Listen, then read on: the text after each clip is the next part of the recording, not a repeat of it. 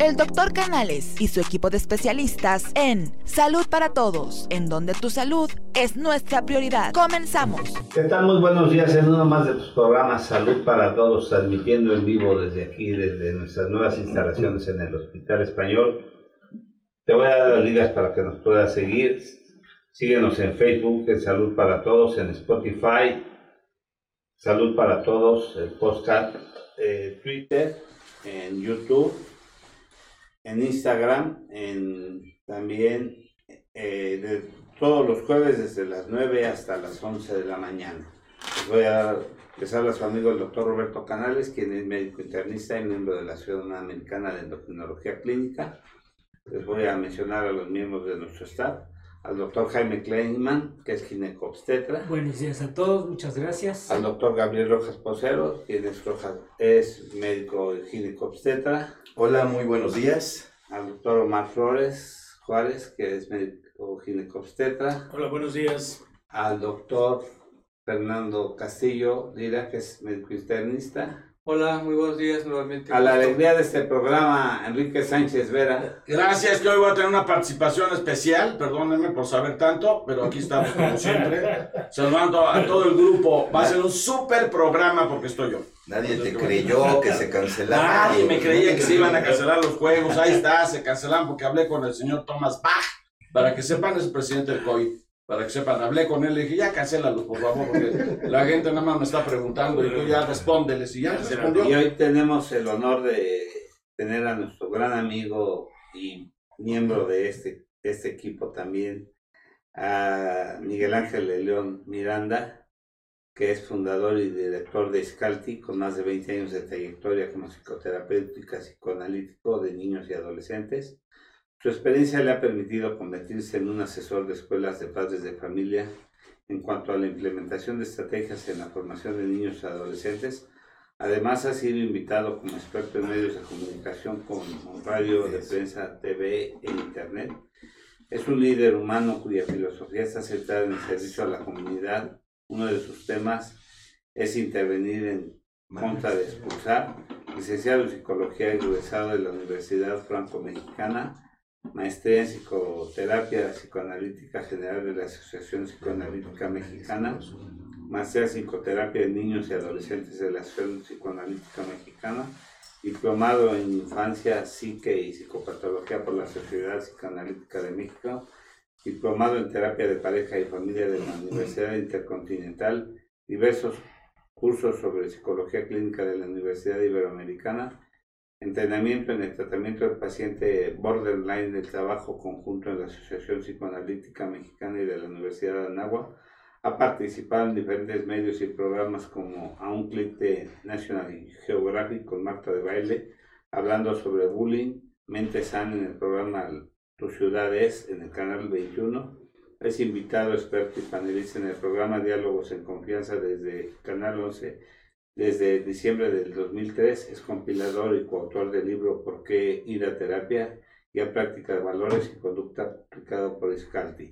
Y también es coescritor en la revista, junto también con el doctor Jaime Kleiman, ¿Son cuates, doctor, o nada más se llevan y hoy vamos a participar con, con, dos temas, ansiedad y pánico ante el coronavirus y cómo poner límite a los hijos. Eh, tuvimos oportunidad que en uno de sus paneles, de sus talleres, llevar a Vidal Smith, que es un tipo que... Sabe mucho, ¿no? mucho. Sabe mucho. Y por primera vez en el programa le vamos a dar un minuto a, ¿A qué? Sánchez Vera, cronista deportiva. Va a hablar sobre. Ya te echaste cinco minutos con el currículum, currículum del Casino Vela y le me quieres dar a mí un minuto. Va a hablar sobre qué ha pasado con los eventos deportivos que se han caído y por hace más de 40 años. No se posponía un, un, unas Olimpiadas, ¿verdad? Qué, lamentable me quedo. Y que hay grandes pérdidas económicas y sociales y repercusiones importantísimas. Exactamente, así es, mi querido doctor Canales, se los dije, mis queridos amigos de salud para todos, buenos días. Era cuestión de tiempo que se pospusieran los Juegos Olímpicos, pues un aplazamiento antes del verano del 2021. ¿eh? Amigos, es hasta antes del verano ¿En- del igual en Japón? 2021. Igual en Japón. Ah, bueno. Hasta ahorita está igual en Japón.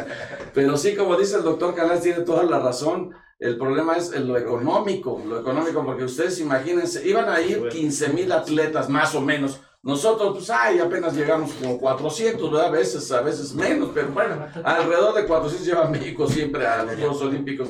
Pero eran como 15 mil atletas, esperaba un aforo de unos, de cerca de un millón de visitantes. ¿Cómo lo ven? Yo iba así, ¿no? Cerca, el carijo Mario iba a ir el tiene dinero, pues ya hasta su paquete. Exacto. Pero bueno, este, imagínense, cerca de un millón de visitantes esperaban en, en Japón. Entonces era imposible hacer los juegos después de toda la pandemia que está ocurriendo ahorita. Así es que bueno, por, por lo pronto el señor Thomas Bach y el presidente de allá del Comité Olímpico también de allá de Japón han decidido que se pospongan los juegos.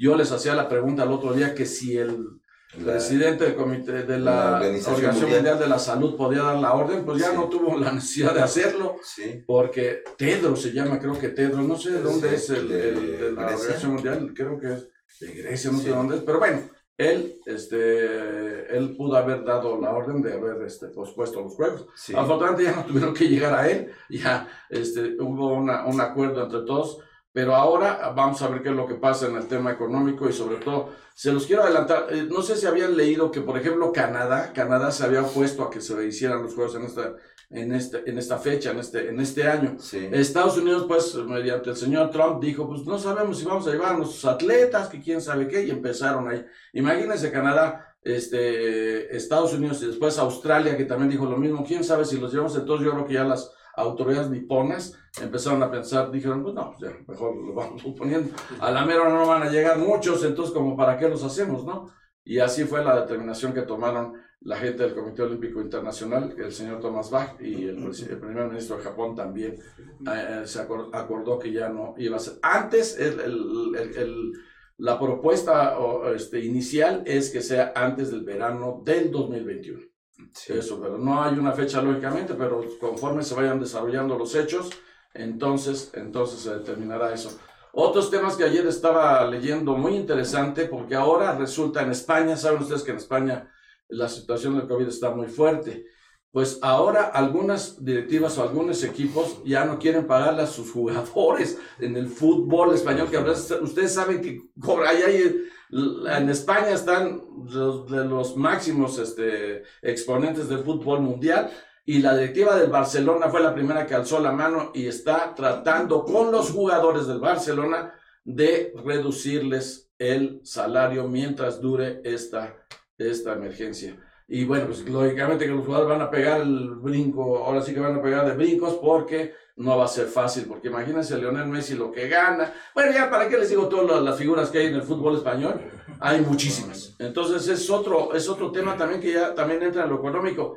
Los equipos, el Barcelona, Real Madrid en España, que son los más fuertes, pues tienen unas nóminas altísimas. Entonces ustedes imagínense, si no tienen entradas ahorita, pues cómo les van a pagar a estos muchachos y de entrada sobre todo de la televisión y de los eh, y de los este y los publici- eh, los publicistas que lo que los promocionan. Entonces es bien complicado de veras. Ese tema me pareció muy interesante porque están discutiendo ese tema ahorita ahorita la directiva de Barcelona con sus jugadores el tema de reducirle los salarios mientras dure dure esta esta emergencia eso es lo que yo les podría decir de lo más más importante entre tantas cosas que hay en el deporte Nada más eh, decir que, bueno, ahorita estamos cambiando de posición de aquí en el hospital porque la Español fue cerrada, pero seguimos en- aquí en el hospital español, fue cerrada por, Por la contingencia. de la, de, la, de la contingencia. Y ayer fue aprobado en Estados Unidos la- el presupuesto mayor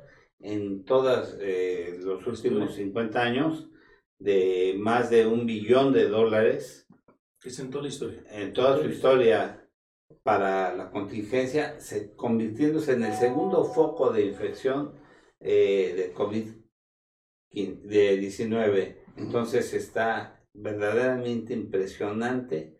Nueva York, sobre todo la ciudad de Nueva York, eh, convirtiéndose en la segunda ciudad más eh, contaminada ahorita en el mundo. Qué barbaridad. Está, está- el tema difícil. No sé si vieron escenas de, de Italia, En Italia ya se va a multar y se va a imponer penas, ya se están imponiendo eh, penas de cárcel para los que no obedezcan este tema de la contingencia. Entonces eh, se darán cuenta que realmente la situación sí es muy difícil, mi querido Fer. Y estaba leyendo lo que Fer también nos mandó anoche de, del tema de la medicina tradicional china que, que está eh, cooperando, no sé cómo llamarle, para, la vanguardia. a la vanguardia en el tema de atacar al coronavirus. Pero la verdad que en Italia sí la situación está muy, muy, muy complicada y algunos no quieren acatar, no quieren acatar esta medida y entonces ahora ya le van a poner penas de cárcel a ver si así entienden porque la situación está muy difícil. Oye, nada más una pregunta casi para ya poder cerrar el tema. Este, ¿Cuándo fue cuando se suspendieron los Juegos Olímpicos en la ocasión anterior o por qué? En la, ¿Por qué los la? Segunda Guerra Mundial. En la Segunda Guerra Mundial. En la Segunda. Guerra Mundial se, y también en la Primera. Ajá, sí. O sea, la Primera y la Segunda Guerra Mundial se, se suspendieron, pues, obviamente por el tema bélico, pero entonces imagínense, fue desde el 42, hagan- echen cuentas desde cuando no, no se no, bueno, no se posponían unos juegos. Saludamos a la doctora Maru que no pudo estar aquí por Exacto. motivos de salud. Y entonces este, presentamos el tema, le damos la palabra a nuestro amigo Muchas gracias. Miguel Ángel de León. Pues me parece muy oportuno que puedan este, abrir este espacio. Les agradezco mucho, doctor, doctores, todos. Eh, voy, estoy pues cercano a la gente que eh, usa nuestro servicio y escucho mucha preocupación, mucha angustia, muchas fantasías.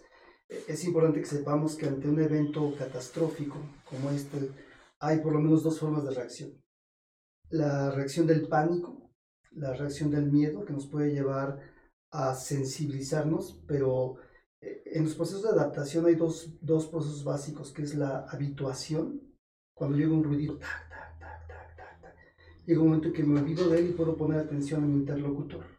Y entonces eso, hace- eso es funcional, me adapto a la circunstancia, ¿no? El otro fenómeno es cuando eh, soy hipersensible a las cosas y entonces algo que es chiquitito lo veo súper grande. Se magnifica. Y ahorita tenemos que ser muy cuidadosos en esto, porque en los procesos de adaptación, eh, y dependiendo además de nuestras características de personalidad, podemos estar haciendo demasiado grandes algunas cosas o no darle importancia a las que deberíamos de darle. Y muchas personas están entrando en algo que se llama psicosomatización.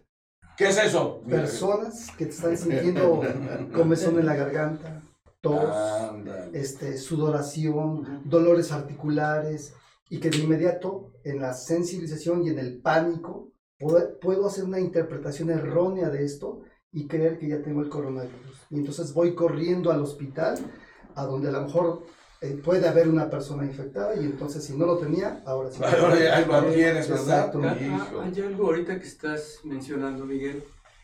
Desafortunadamente a veces en las redes se distribuyen eh, historias que no deben de suceder. Vi una que mandaron desde España en relación con lo que estaba pasando en Colombia, o iba a pasar en Colombia.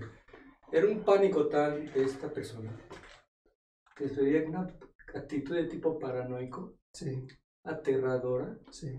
Sí, caray. eh, de gran enojo, de gran ansiedad, eh, de gran psicosis, de tipo delirante. ok. Que eso ya es grave. o sea, todos nos vamos a morir. Es que ya está empezando la paranoia en Y muchas es lo personas. que estás mencionando. Sí, Pero eso ya lo hemos platicado aquí, Fer, que eso, mi querido man, no me dejarán mentir todos ustedes, hemos dicho aquí que esas situaciones de estrés, en lugar de, no digo de ayudarnos, nos perjudican más, o sea... Y a veces la- el estar en tu casa, ese encierro empieza a causar una paranoia mucho mayor. Mucho, Ujú. mucho mayor. Entonces, Claro. uno de los efectos que, vamos, que puede haber, ¿no? y, y- y quiero ser muy responsable de decirlo porque a las personas que nos están oyendo pueden ser ellos justamente quien catalice o detenga el pánico a través de este conocimiento que les estamos compartiendo hoy día. ¿no? Ujú. Sí es importante que si tengo angustia, yo la pueda reconocer, identificarla y encontrar maneras alternas de canalizarlo. Si eres jefe de familia, si eres mamá, si eres un jefe de empresa, si eres un líder de alguna manera, tienes de, eh, una responsabilidad de recibir esto y también cuidar de no ser catastróficos, porque lo que escucho en la mente de muchas personas es que se van a acabar los alimentos y entonces vamos a empezar a desesperados a ir a ver a quién le quito la comida. A ver, espere. Por favor, por favor. No, Sí, sí. Jabón. No, no ha pasado en España, no ha pasado en Italia, aquí- están peor que nosotros. Aquí en el tema se está auto boicoteando a la misma persona. Diga- digamos, hablando de violencia, ¿no se, no se, no se está incrementando violencia a sí mismo? Pues sí, ¿Se por está reproduciendo un Mira, tipo de violencia? Como, como, como país, este, pues sí, no quisiera decirlo así, pero es algo más o menos común, no, no es en todos, pero somos medios masoquistas, ¿no? Somos medios ¿Medios? dramáticos. ¿no? Este, Medios. y Bueno, entonces vamos a ponerle al 70%. tendemos Miguel, como, como a, a- a tirarnos al piso en esta situación, Sí, ¿no? ¿verdad? Pero también tenemos que voltear a ver lo que ha pasado en fenómenos como el temblor del 85, del del 17, ¿no? que somos un pueblo Claro. también con una capacidad de respuesta y creatividad y generosidad y capacidad de compartir bastante interesante. Y eso está como en nuestras venas. Así hemos Sí. respondido. En el momento de la realidad, así es como el mexicano responde. Entonces, seguramente si esto se va complicando, tenemos que tener en mente que podemos salir adelante de esto. Dar un, un- un mensaje esperanzador y de confianza y que estemos tranquilos y que no vayamos y nos acabemos el papel de baño o el agua o lo que sea. Hijo, Es súper elemental.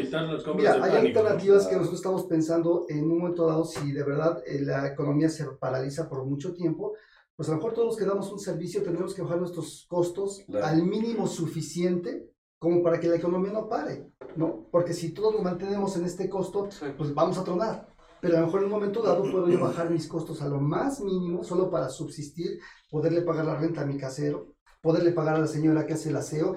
Y en ese sentido de hacer comunidad y de ser gente que coopera y acudir a nuestra generosidad, creo que podemos salir bastante bien librados de esto, con el aprendizaje que además nos va a dejar esto, porque por el otro lado, también nos está dejando una lesión tremenda, este, la, la, la parálisis de la humanidad y con limpiar el ambiente y hoy oigo pajaritos todas las mañanas maravillosos, ¿no? Entonces, no caer ni en las simplicidades que algunos políticos han caído como aquí somos inmunes los pobres y cosas de estas tonterías que Híjole, ya la hicimos. Solamente Bueno, le da los yo ya la hice. No, No sé no, tú, eso, Jesús. eso es. Pero mira, señor Barbosa, que los pobres no, quiero nos ser- No es verdad. no quiero ser cruel en, ¿No es en verdad, esto, Fernando? Sí, Pero esto ¿no? también, obviamente, a intereses. Hoy una de las enfermedades mentales más graves a nivel mundial es el narcisismo. Somos una, una eh, comunidad, somos una generación de gente que estamos muy necesitados de ser mirados, valorados, reconocidos, idealizados. Aquí estoy, ¿no? Bueno, sí, entonces, Exacto. como todos estamos de alguna manera imbuidos en esto, contaminados por esto, es una llamada de atención de bájale a tu ego. Tienes que pensar más en el otro, ¿no? Y muchas personas que están dando opiniones desafortunadas desde una parte de mi personalidad, hoy día quiero hablarles un poquito de lo que es el trastorno límite de la personalidad. Son personas que tienden a tener estados de ánimo muy inestables, que tienden a ver todo o muy blanco o muy negro. Esto quiere decir que idealizan o devalúan. Una persona así, una persona Bipolares, ansiosa, Miguel. una persona depresiva, No, es diferente. no, es diferente. Diferente. Pero, pero sí, personalidades bipolar, con bipolaridad Puede también. haber, pero No no lo describas. No, no, no, a mí no me vengas con eso, yo no soy así. Bajo una problemática como esta, pueden justamente hacer presente su patología. Entonces, este es momento para que tomemos a la gente que está más desorganizada y le ayudemos a integrarse y a no escindirse, es la palabrita ahí que usamos. Oye, La decisión Ángel, es esta idealización y devaluación. tengo una pregunta. Mira, eh, hemos, se justifica, bueno, entre comillas, el hecho de que en una situación de estas eh, haya saqueos en tiendas. eh, digo, se, justifica cuando hay hambruna y ya no hay nada que hacer más que agarrar lo que hay. Pero, ¿cómo ves tú este fenómeno de, del saqueo en las tiendas? Que ya lo, hemos, lo estamos viviendo hoy en día, pero que se sacan electrodomésticos, Pero eso es- pantallas. eso es- digo, eso esto es para Eso es un robo, ¿no? Eso digo, eso es robar, ¿no? Claro que robar, ahora bueno, eso- ¿por qué saqueo no? es robar. Porque no aunque, aunque, robes, aunque robes un jitomate es robar. Sí, Claro, sí, pero, claro. no falta, pero no falta alimento, no va por alimentos. No, va- como va- exactamente. Agarramos el pretexto para. Exactamente. Eso es psicopatía. Esa es delincuencia, Eso es ¿no? sociopatía. sí, eso Es es una más sociopatía. sociopatía, sí, sí, Muy bien, doctor Canales, es delincuencia. Por Sí, supuesto. sí, sí, sí, muy bien. Y, y es ahí un momento donde la autoridad tiene que ser firme y tajante Claro. y dar un mensaje muy clarito, así como la mamá y el papá en la casa con los hijos porque todos pues, somos capaces de tener algunas conductitas por ahí medio sociopáticas, especialmente los adolescentes, que puede ser normal, pero sí, en una condición como esta que tú marcas, eso es sociopatía, es delincuencia, y la autoridad tiene que entrar y castigar con el rigor máximo de la ley a una persona que causa un daño de ese tamaño. Porque resulta que por medio de las, de las redes sociales hacen grupos Exacto. que sin que se conozcan, vamos a saltar, no sé, eh, X tienda, Exacto. está a las- y ya, ya hay un grupo que ni se conocen. Exacto, ni se- van. Y ya saben que además, hay Pero es un muchos. fenómeno que, que está imperando en este momento, Claro. surgiendo por, por, por, esta está, condición. exactamente. Y además hay muchos menores de edad, que es lo peor todavía. Afortunadamente ahora la, la policía cibernética los está Exacto. y ya están evitando. Pero lo que los ¿no? hay que aplicar todo, importante to- toda la ley. Porque los adolescentes son susceptibles de claro. esto. De manera Claro, natural, sí. hay, hay una autora ahí El, que se el llama es quiero estar aquí, ¿no? Yo estoy- Arminda Verasturi, que habla sobre el síndrome normal de la adolescencia. Y cuando hablamos de síndrome y, y normal, ya es como una contradicción, ¿no? Porque en los adolescentes justamente hay una parte de sociopatía. De manera natural todos van a tender a tener esto. Pero es ahí donde tenemos que estar como muy atentos. Ojalá que los padres tengan la autoridad para frenarlos. Ahora, algo muy importante en el ejercicio de la autoridad es, una autoridad tiene que considerar que para ser autoridad no puedes faltarle el respeto al subordinado. Claro. Cuando tú le faltas el respeto al subordinado, y esto lo digo para padres de familia, ¿sí? Tú puedes poner límites, tú puedes llamar la atención, pero no siendo grosero, no siendo ofensivo, no a través de los golpes, ¿no? Digo, es diferente de la, de la autoridad, la policía, porque ellos tienen el derecho al uso de la fuerza física. Y bueno, obviamente ahí es porque puede haber vidas en peligro o situaciones de mayor riesgo. Pero pues es una situación como compleja, que en la medida que vayamos todos entendiendo el lugar que nos toca y estar tranquilos, creo que vamos a salir bien librados de toda esta situación. Muy bien. Bueno, pues mira, este, los invitamos a todos, ya saben, a que nos sigan en nuestras redes sociales. Salud para todos, todo con mayúscula, Facebook, Instagram, YouTube, Spotify, todas las tiendas digitales y por supuesto el Twitter. Ahora vamos a empezar con las preguntas. Hay muchísimas preguntas. Este, afortunadamente Minerva nuevamente, que es nuestra fan destacada, Jorge y María. De las preguntas más importantes para nuestro panel es, ¿cómo le puedo explicar a mis hijos lo que está pasando? Y la siguiente pregunta dice, yo soy una persona que no me puedo resguardar en casa porque tengo que salir a trabajar. ¿Cómo le hago para protegerme? Son esas dos. Lo primero que le diría a la gente, que qué buena pregunta, tenemos que considerar las edades. No es lo mismo niños de 0 a 8 o 9 años, en el que su pensamiento es mucho más concreto. Y si a un niño de 8 o 9 años todo el tiempo está oyendo las noticias y que nos vamos a infectar y que se está muriendo la gente, el pensamiento del niño es así, literal, y va a creer que él también se va a morir. Y que su papá y su mamá se van a morir. Ah, ok. Y es muy probable que ahorita los niños empiecen a sentir miedo de estar solos. Entonces, para niños de estas edades, en este momento, por este periodo solamente, es conveniente que incluso si se vienen a dormir a la cama, se los permitamos, que estemos cercanos a ellos. Si bajo a los perros a sacar un paseíto y el niño no se puede quedar solo, ver que siempre se quede con alguien, porque no vamos a tapar estados de ansiedad elevados en los pequeños. Entonces, darles la mayor certeza posible es mucho mejor. Y además están aprendiendo, esto es histórico, nunca había pasado. Pero es una forma como en las familias algo que los psicólogos pedimos mucho es hacer vínculos, vínculos positivos. Bueno, si tú tienes la paciencia, la dedicación, la tolerancia, la generosidad, déjame decirte que estás construyendo un vínculo positivo para tu hijo. Y le estás dejando una enseñanza que va a trascender a lo largo de su vida, ¿sí? Si hoy tú eres paciente, generoso y lo estás acompañando en esta ansiedad, que además no es dejarlo ahí en la dependencia de mami, papi, necesito de ti. Hay que estarles dando un mensaje de eh, no va a pasar nada, vamos a enfrentarlo Positivo. positivo.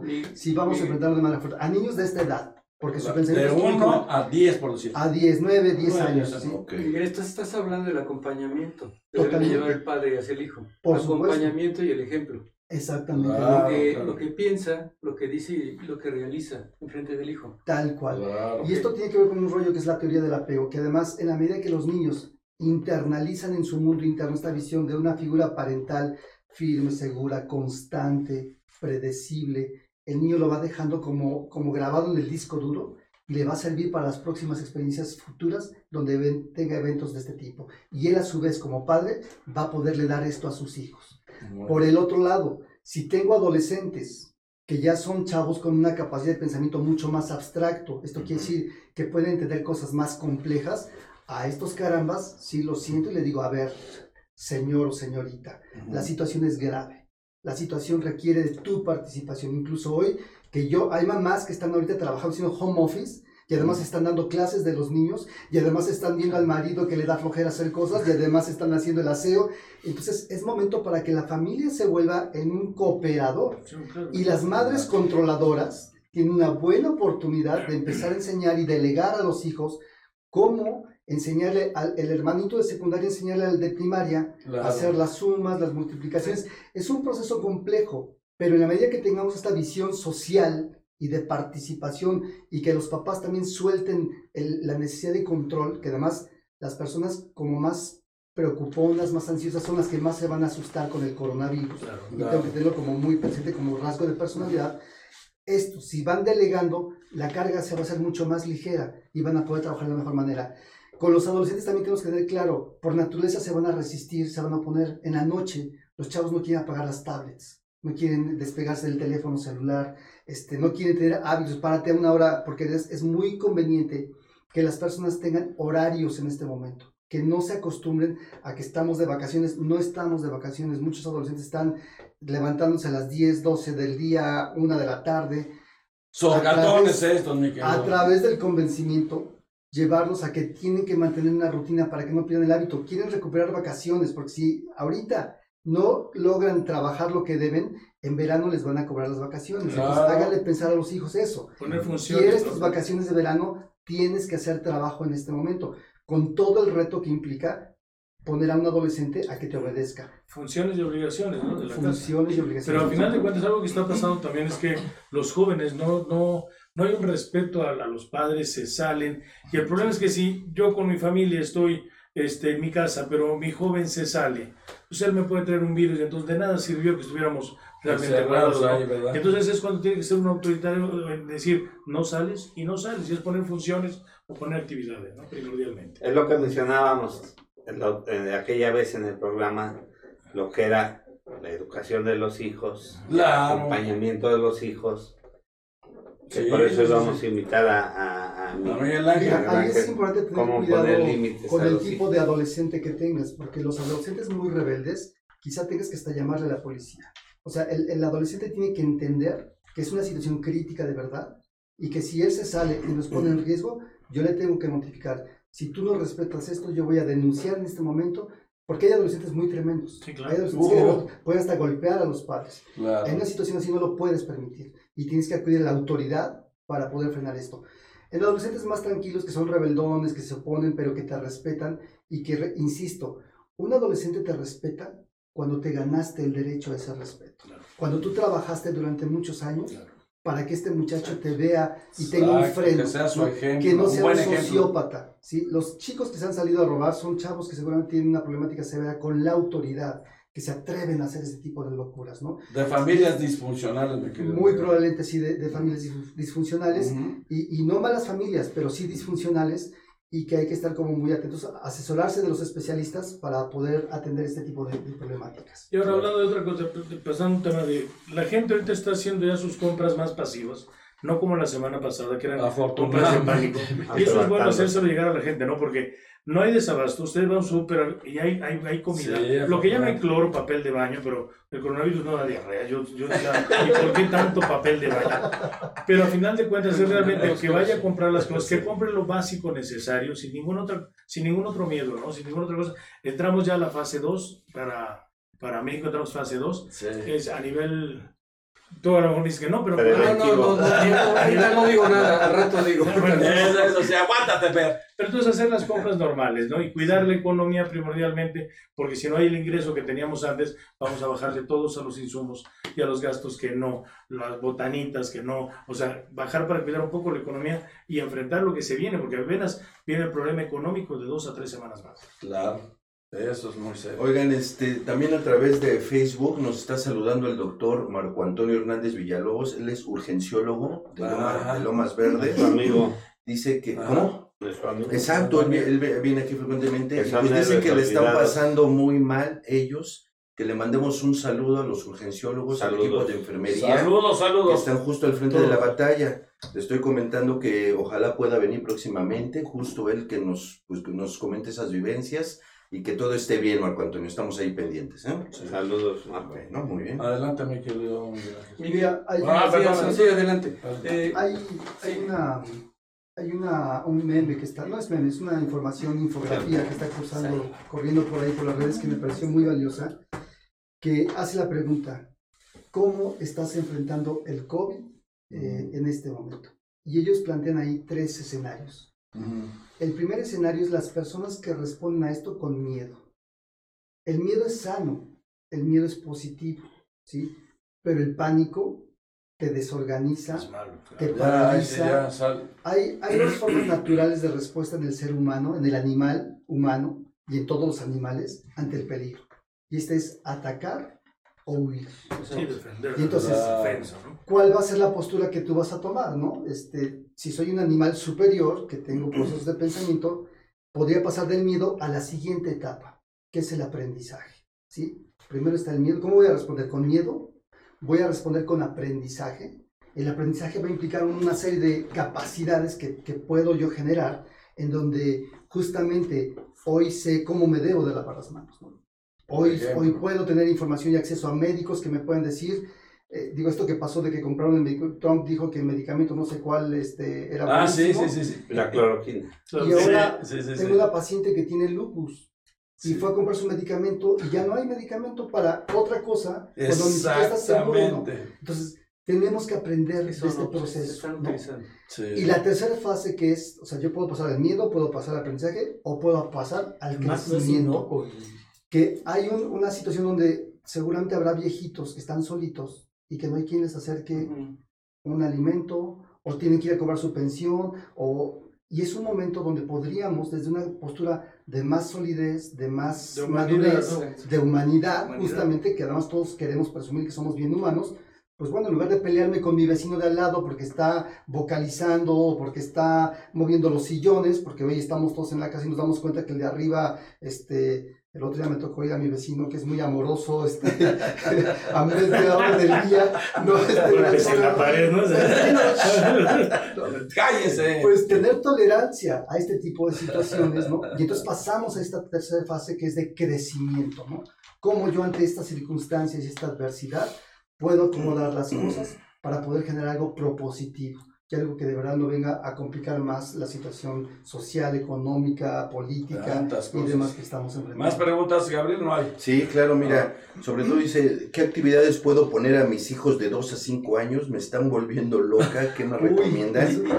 Y dice, otra pregunta No, también muy interesante, Sandra dice, nosotros nos podemos enfermar por estar encerrados, hablando psicológicamente, no precisamente del virus. Sí, sí, sí. sí. Depende cómo lo manejemos. Claro. Si, si nosotros somos personas muy intolerantes, sí, seguro nos vamos a Te vas a enfermar. Ay, no, Sí, te vas a ya- enfermar. Ya valimos. Miren, le- la, la persona intolerante es alguien que ante la menor eh, incomodidad se va a enojar, Claro. va a pegar de gritos, va a tratar de resolver las cosas a la fuerza y porque lo digo yo, Claro. y tenemos que evitar eso. Hoy este, hay estrategias de mindfulness, de yoga, ¿no? Yo con los chicos muy tremendos eh, hago una estrategia que los ocupan los colegios militares. Alguien está delatoso, Ujú. 200 sentadillas en Ándale. este momento, ¿no? Sí, sí, y entonces sí. la furia y aquello que tiene Sí, el niño, sí, sí, me canso de eso que se la baja.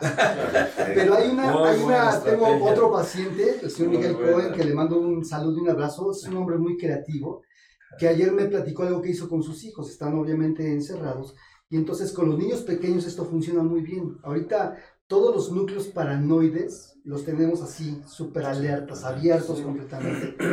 ¿Cómo, en la terapia, ¿cómo elaboramos este tipo de cosas con los niños? A través del juego. Y entonces este señor se puso a hacer una obra de teatro sobre el coronavirus, con sus hijos y con su mujer, ¿no? Y después de la obra de teatro, hicieron un juego de las traes, pero del coronavirus. Y entonces empezaron a corrotearse y ahora soy el coronavirus y las traes, tú eres el coronavirus. Este juego a los niños les permite ir elaborando y bajarles la ansiedad de una visión terrorífica, les va a ayudar como para poder elaborar, asimilar que es un proceso, que es un tiempo y que esto va a pasar, ¿no? Eh, creo que con eso podríamos responder lo de esta No, no se vieron las estadísticas de que, pero en China, la cantidad de divorcios que ya están tramitándose. Y sin embargo, en Italia, ¿no? En Italia la gente empezó a ser un poco más didáctico, productiva de hacer juegos entre ellos o entre los mismos vecinos, como, oye, clave Morse 1, 2, y luego sí, 2, Sí, 3, ese sí no. Digo, es de alguna manera tratar de pasártela bien, aunque sea tu espacio muy pequeño. ¿no? Y los que se ponen a cantar en los En balcones. los balcones. Eso es Bueno, vieron que le maravilloso. dieron un aplauso a todos los Maravilloso. médicos en España. Eso Y estaba un viejito tocando su armónica Sí, con Alzheimer. sí, sí, sí. Y le dijeron, papás, son, te están aplaudiendo. ¿No vieron la cara del señor? Sí. Es, un, es un video muy... Eso hay que eso es lo que tenemos que, que llevar a la gente. Yo al ratito estamos lanzando por redes nuestros Iscal Tips y vamos a dar una explicación sobre lo que es la adaptación sana, ¿no? ¿Qué, qué procesos implican? Y, y vamos a ocupar un video que, que me fascinó. Una- un grupo de artistas, de chelistas, ¿no? flautistas, Tocar- este, por internet se organizaron y hacen una orquesta, ¿no? Este, esa creatividad es la que necesitamos en este momento. Tocaron, imagina, ¿no? Imagina, sí, ¿no? En donde tenemos que llegar justo a sacar esa parte que cada uno de nosotros tenemos, esa parte positiva realista, no, no fantasiosa, sino apegada a la realidad, con los medios que hoy tenemos, afortunadamente la tecnología nos permite que el chico esté tomando su clase de piano ahí a través de la tablet para quienes tienen estas, estas ventajas. Pero ese es el recurso que tenemos Oye, que oye. Miguel, entonces, o sea, quiero entenderlo de esta manera.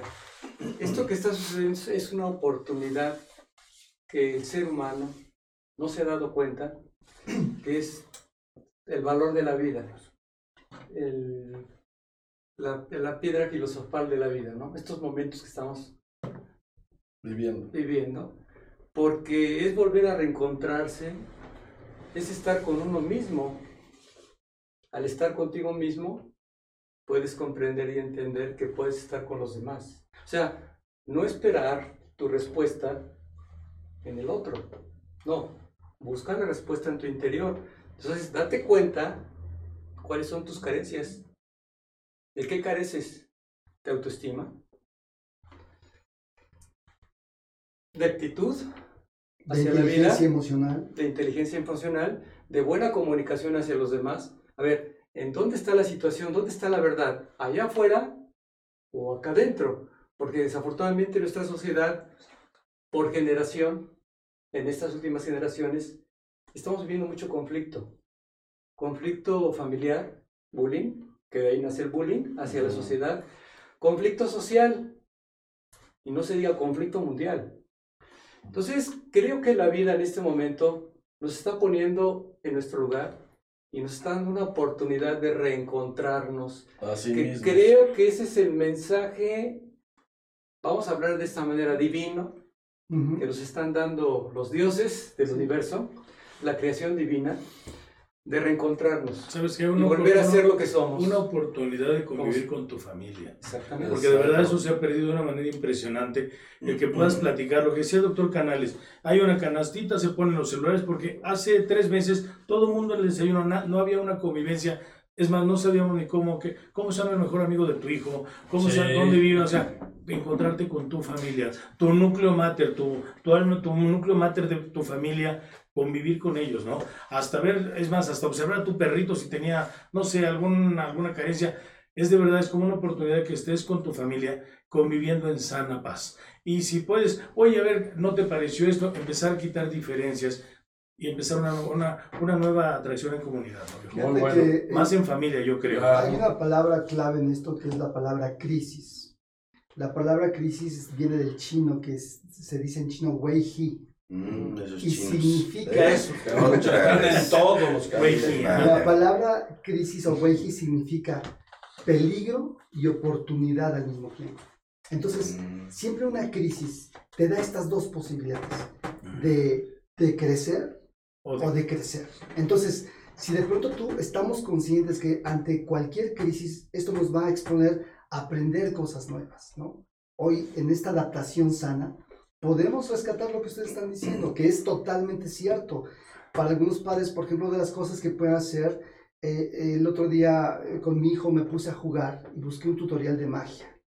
Bueno, pues le enseñé a mi hijo de seis años a hacer un truco de magia donde te pones un palillo aquí, ¿no? Le pones un diurex, ahí se los digo papás, no, y entonces el niño, exacto, el niño pone el palillo así Y de pronto, cuando este, le- el niño pasa la mano, abra cadabra, y entonces levanta la mano y hace esto, o sea, haces algún pase mágico, y le- el palillo te queda escondido en la parte de atrás, ¿no? O sea, y cuando él vio que lo pudo hacer, estaba fascinado. Claro. Me dijo, papi, te quiero mucho, ¿no? Me has dado una este clase muy tipo bonita. de situaciones que eh, implican estar con los hijos, siempre lo he dicho, muchos papás decimos, le doy calidad de tiempo más que cantidad. Eso es una payasada, es una tontería, porque los hijos tienen que tener calidad y cantidad de tiempo, pero a veces por lo económico, por quererles dar Lo cosas, compran. dejamos de darles atención, Cariño, tiempo, amor. cariño. Digo, de verdad, ese es, ese es el otro reto y, y la otra cosa positiva que podríamos Sí. tener en este momento. Claro. ¿Es terrible estar encerrados? Depende. Si estás harto porque quieres estar viendo negocios, tu novia, tu otra novia, este, pues sí, la vas a pasar re mal. Pues sí. Pero si estás conectado en este momento con el doctor Canales, que quiero tanto y que hace muchísimo que no lo veía, y, que puedo ir decirle, doctor, ¿cómo Y nos echaron una chela porque sabrosa. Está cerrado, Yo- está cerrado. Ah, está cerrado. platícame tus vivencias, platícame al abuelito, cuéntame cómo fue tu vida. Ahora, yo lo vi en una, una, una, una- en un video, una persona humilde, con muy bajos recursos, dice, ¿cómo entretengo a mis hijos? Y en una revista sacó una, una foto de una princesa, le puso Durex, lo partió y dice, vamos a hacer un rompecabezas. Y se me hizo una cosa, y entonces la niña armando, y ahora otra revista, otra vez Durex, y de alguna manera es, es, es usar un poquito la creatividad y la ideología de la gente, ¿no? Esa es una de las cosas que trajo este, este virus, ¿no? Que nos está poniendo a ser creativos, ¿no? Digo, a ustedes hoy mismo, ¿no? Está cerrado ya la super sala hermosa, Sí, preciosa. preciosa. Pero aquí, bueno, ahorita me escuché que tenemos una mesa preciosa aquí que fue transformada. Que para que sepan los amigos, esto es algo, es algo provisional. Porque nuestra, po- nuestra policlínica está cerrada por este tema.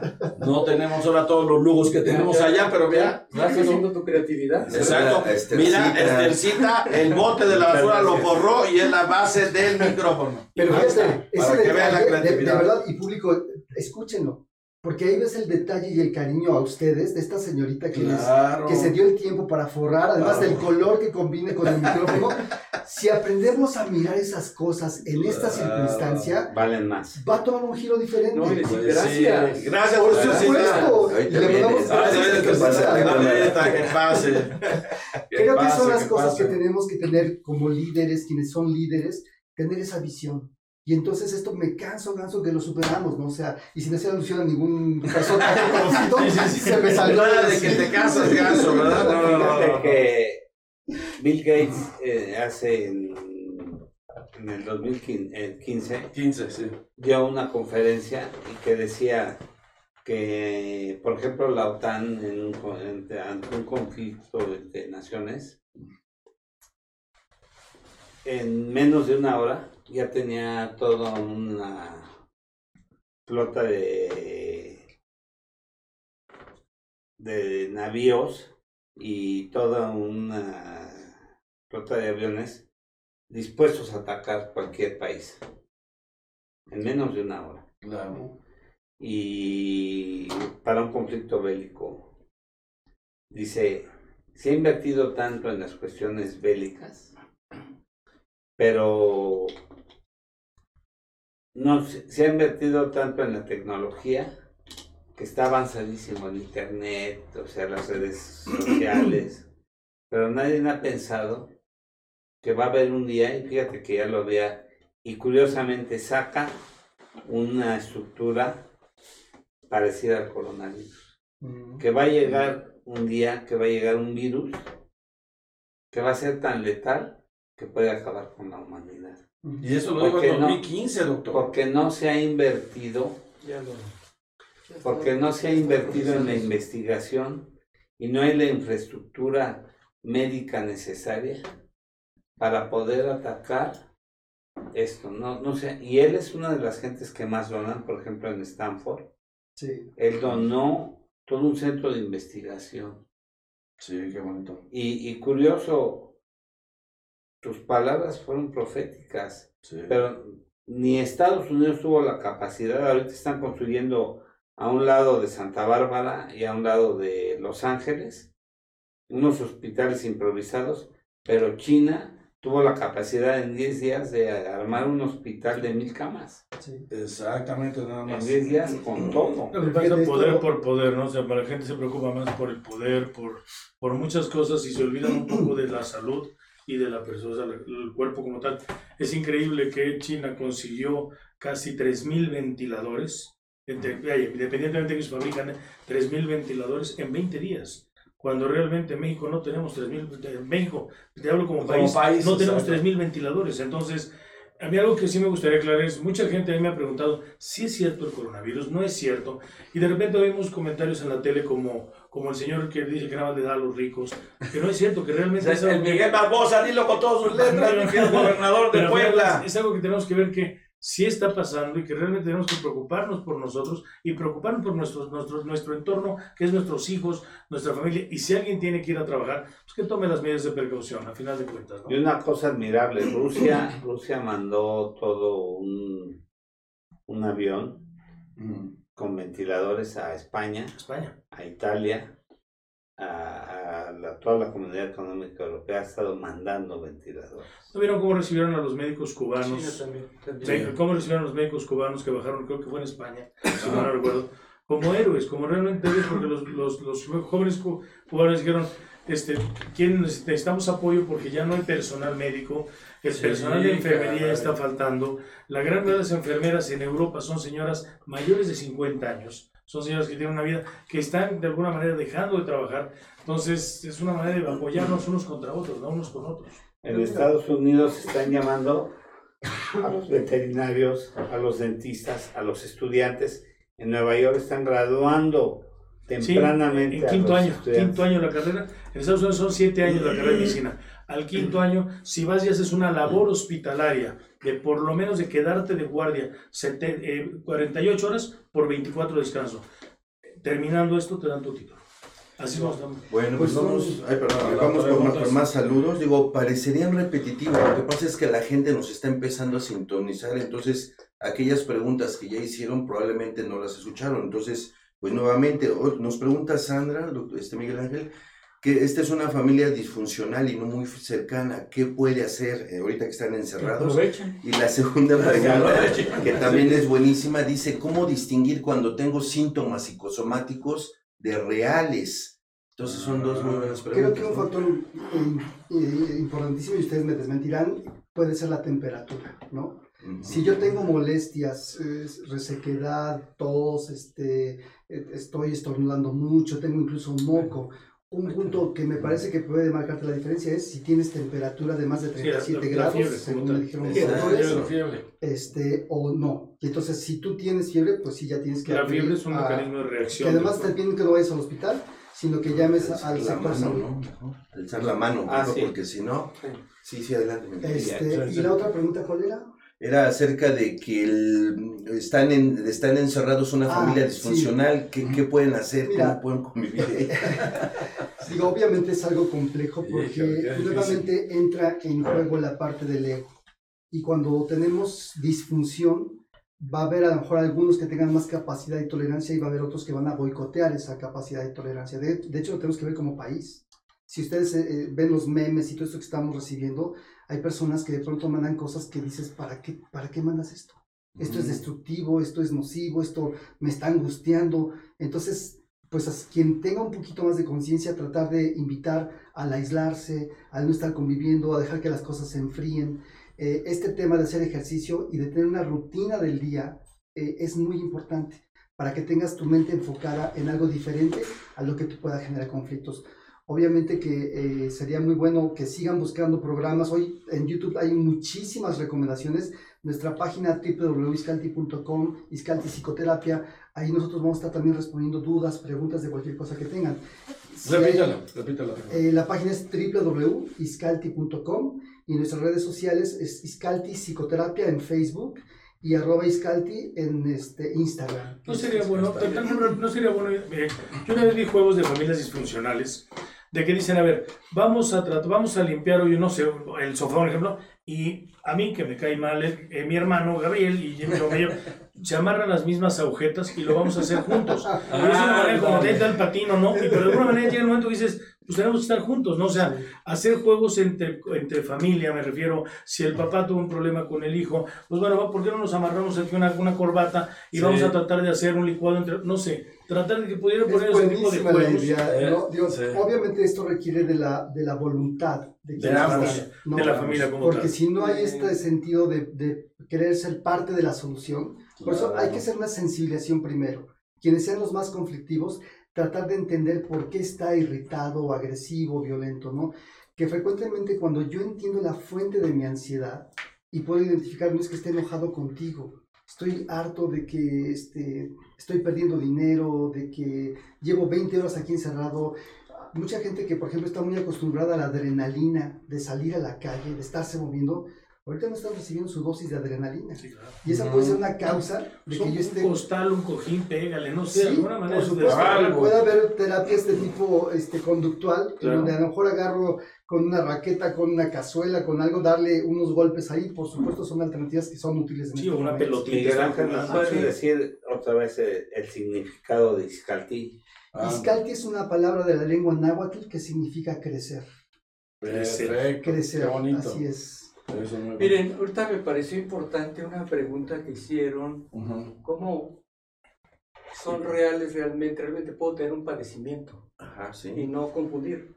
Sí, Bueno, les, se lo podré tomar desde el punto de vista de esto, el concepto de la medicina china. Bueno, Ok. ya ves que es mi mi especialidad. Otra vez, chino. El concepto es este. Nosotros, y, tú, lo, tú lo sabes, los sentimientos generalmente se van a expresar totalmente en ciertas emociones. Entonces, si no tuviésemos emociones, no, no fuésemos seres humanos. Desde ahí. Entonces, cada emoción va a identificar cada parte de mi cuerpo o de nuestro cuerpo. Entonces, cuando tenemos un ser humano muy aprensivo, muy conflictivo y sobre todo que está viviendo en este momento ansiedad, crisis de pánico, está delirando, o sea, hay delirio primario y secundario, o sea, cosas que a lo mejor no van a pasar, pero ya se las está inventando. Y si esto se puede traducir a tal grado que llega hasta el insomnio, con dificultad para iniciar el sueño, despertares frecuentes y, y- Claro. Jesús en no puede noche, dormir, el pobre y- Jesús y el me sueño no dijo. reparador. Isai, no pueden dormir las pobres. Entonces, si estamos hablando, Duerme dos horas y se queda despierta dos horas. si estamos hablando de una Así persona está. que constantemente está en tensión o está en estrés, inmediatamente su sistema va a tener aspectos de contrarregulación.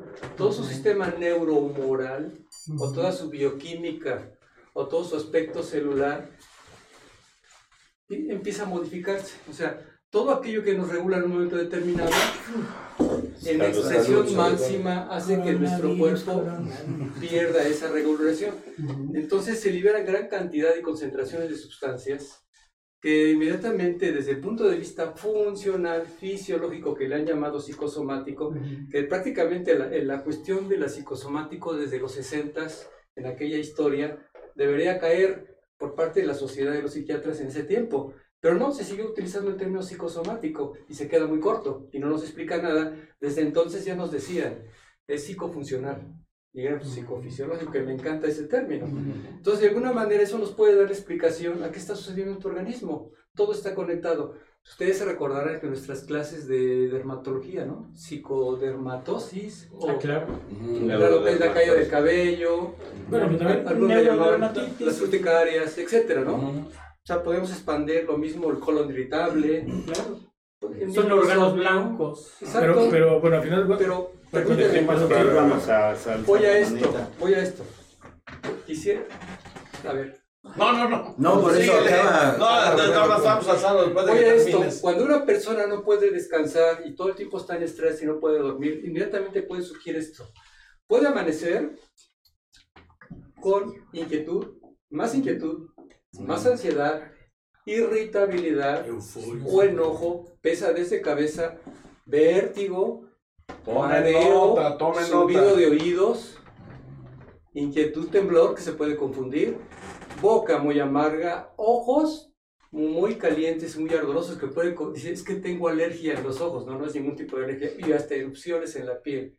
No se digan las migrañas, Híjole. los colon irritables, ¿sí? Entonces, dolor en la boca del estómago o dolor en barra, que de alguna manera eso es funcional, nada de piedras en el, en el hígado o, sí, sí. o en la vesícula. Entonces, se puede traducir de tal manera tan exponencial, hablemos de un hipocondriaco. O simplemente sin ser hipocondriaco, el que entra en el conflicto, como esto es en el, el que no identifica sus emociones, Miguel. Totalmente. Sí, cada quien. Entonces, ah, y es más, puedes generar una especie de pseudofiebre ficticia. ¿sí? Pero nunca no se es- eleva no es de real, 38. Porque al no dormir se eleva tanto tu metabolismo que sufres un sobrecalentamiento interno y se altera la temperatura corporal y sientes que te estás quemando. Nosotros le llamamos los cinco corazones calientes. Una- Las una- manos se te calientan y El los pies se te congelan. quiere hacer un comentario. A Sí. ver. Fíjate que con respecto a, a saber si es una enfermedad psicosomática o, un, o, o- o está somatizando alguno de los síntomas, me llegó a mí eh, un, un test, se llama, eh, dice, en Osiris HTS hemos creado un test rápido, gratuito, por teléfono, que uno lo abre y es, este, la página es omi, omi.app. Y este, este test, lo único que hace, no es diagnóstico, ojo, no es diagnóstico, Sí. lo que hace este test son una serie de preguntas en, la, en las cuales califica Los todo lo puntos. que estamos el- por puntos Platicando. y entonces recomienda este test, lo único que hace es recomendar, ¿sabes qué? Sí, vete al hospital, ve, acude a un médico, o no, ¿sabes qué? Quédate en tu casa. Repite, por favor, el sitio. OMI.app. Está bueno. Ahí está. OMI es un test que es de OmniPatient Ajá. y es, es justamente, es un test, dice, hola, Bienvenido al test rápido de COVID-19 OmniPatient. Entonces, Ahí sí está. se... Pásalo por ahí, este, mi querido Omar. Para que lo vean nuestros amigos ahí en, en la pantallita. A ver, lo ven. Ahora sí que Están viendo. preguntando mucho este que si se puede enfermar estando confinados en su casa, pues no es la recomendación eh, estando confinados. ¿Cómo no, se van a enfermar, doctor, si No no, tienen contacto con alguien? con Este... No te arrebates, Sí, sí, me arrebato con no te arrebates, porque si no se vuelve aquí una anarquía. No, no, no se enferman, por eso es la recomendación Que no salgan, que estén en su casa, estando en su casa no les va a pasar nada, pero que no estén saliendo y entrando, que nada más salgan por lo necesario a hacer, pero estando en su casa van a estar seguros. Seguros. Oye, Claro. hay una pregunta muy interesante, ojalá el doctor Kleiman nos pueda ayudar. Este dice que es una paciente embarazada y necesita salir justo a sus consultas prenatales. ¿Cómo se puede preparar? ¿Qué debe hacer? Y que si está más susceptible a padecer el coronavirus o no. Bueno, una, una embarazada. Qué, qué- qué bueno que hicieron esa pregunta porque es importante eh, no dejar de atender a nuestras pacientes cuando lo requieran. La atención de, de- de las pacientes embarazadas, o sea, tiene que ser por lo menos una vez al mes y estas pacientes no pueden quedarse sin esas consultas. Está en, en nosotros, médicos ginecobstetras, tener que atender a esas pacientes. Algo muy importante, primero la atención de la paciente. O sea, la, la paciente, yo a mis pacientes les he dicho que pueden venir con toda confianza a mi consultorio.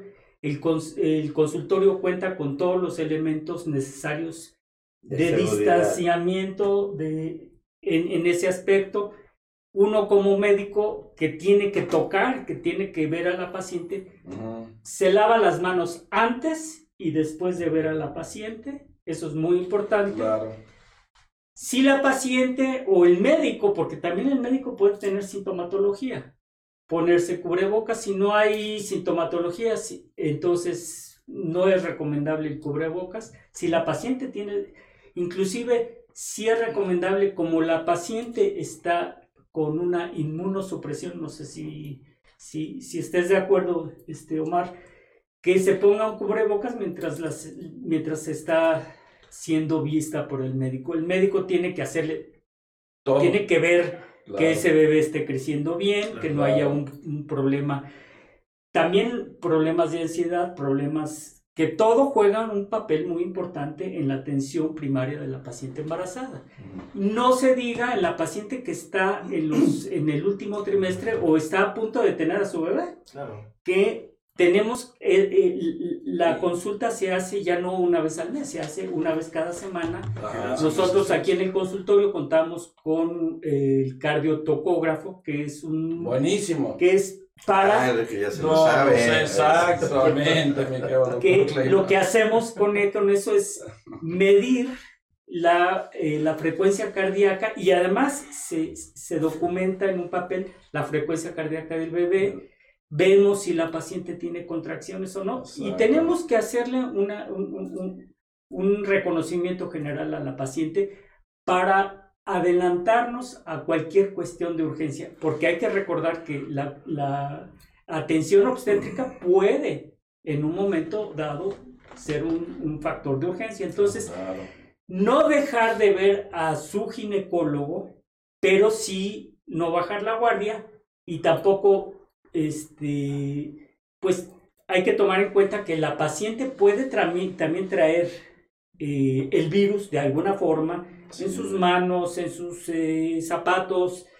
Entonces, si contamos en el consultorio con esas medidas ¿sí? de atención primaria para las pacientes, y otra cosa que también es muy importante, cuando la paciente llegue a su casa, ¿sí? Eh, pedirle que, se, que los zapatos los deje afuera o que los lave y que se cambie de ropa antes de introducirse a, antes de introducir a la casa, para no introducir gérmenes, porque los gérmenes pueden, el virus puede estar en la ropa. ¿eh? Entonces, si, si se quita la ropa, se pone una ropa al entrar a su casa y, y dejarla, no hay ningún problema. Siempre y cuando tomemos ese tipo de medidas. No sé si estés de acuerdo, Marco. Totalmente de acuerdo, doctor. Y una de las cosas es, mucha gente, muchas personas creen que por ir a un hospital o una clínica Ah, vas a claro. estar más propenso, cuando Que no es el cierto. ambiente. O sea, cuando no es cierto, porque también puedes ir a un súper y ahí, ahí está muy propenso o saludar al vecino. A final de cuentas, como decía el doctor Kleiman, una clínica que se dedique a maternidad o un consultorio que se dedique a maternidad cubre más especificaciones respecto a limpieza y higiene y no es tanto como un mecanismo de urgencia donde llega gente que puede estar contaminado. Claro. Y el acudir mensualmente para ver crecimiento, desarrollo del bebito es bien importante. No dejar sus vitaminas y si tienen dudas, comuníquense con su ginecólogo o bien acudan con su ginecólogo. Ah, ¿Dónde quiero- estás, doctor Clayman? Ahorita les digo algo muy importante y quiero hacerle resaltar a, a- a nuestra audiencia es como la forma en que estamos ahorita vestidos. O sea, si se dan cuenta, ninguno de los participantes aquí tiene corbata. Ya la eliminamos. ¿Por La qué? eliminamos. Explícales, doctor. Sí, la corbata, Sí, sí, sí, la sí. cor- Sí, aunque, sí, aunque a mí me gusta, personalmente sí me A mí me gusta usar- encanta, doctor. me A mí gusta usar. A mí me encanta. Pero la corbata no. es, es una prenda, es una prenda de vestir sumamente sucia. Sumamente sucia. ¿Cuántas veces has, Sí, sí. has ya, lavado tu Tú- O sea, Claro. uno se quita la camisa, se quita el pantalón, lo- pero la se puede lavar. Al closet. La corbata va al Pero closet la corbata, sí, por eso andamos vestidos con bata y con pijama quirúrgica. ¿sí? Claro. Para atender a nuestras pacientes, porque, y eso sí es un hecho, llegando a la casa de ustedes, ¿qué Gracias. hago? Me quito la ropa antes de entrar. Este, no, me, ya tengo una bata, Ah, pero, entonces, No tengo nada más una bata, doctor. Tengo dos, tres. No, no, no me vengan Pero, con eh, eso. y entonces evito, evito que en un momento dado mi ropa puede ser un vector de infección. Sí, que eso es algo muy importante. Si yo tengo mi corbata, yo tengo mi, mi traje, cuando llego a la casa de ustedes, cuando uno entra a la casa, pues no voy a, a- a meter la corbata en, en un balde de, a- de agua con jabón. No, pues no. No se La puede. echas a perder, mi Pues entonces y mejor más no- de las no me diseñador la que yo uso, doctor. No, hombre, Estamos aquí en el, estamos aquí en el hospital, en la torre de consultorios, en la nota nueva. En la nota nueva. Sí, sí, sí, sí, sí. sí. Este, en el consultorio 305 del co- de la torre de consultorios del Hospital Español. Nota nueva.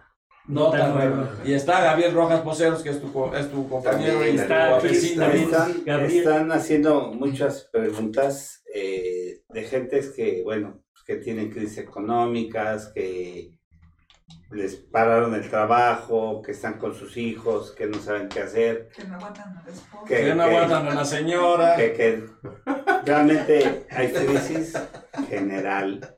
Claro. Yo creo que es una pregunta que le damos a Miguel Ángel.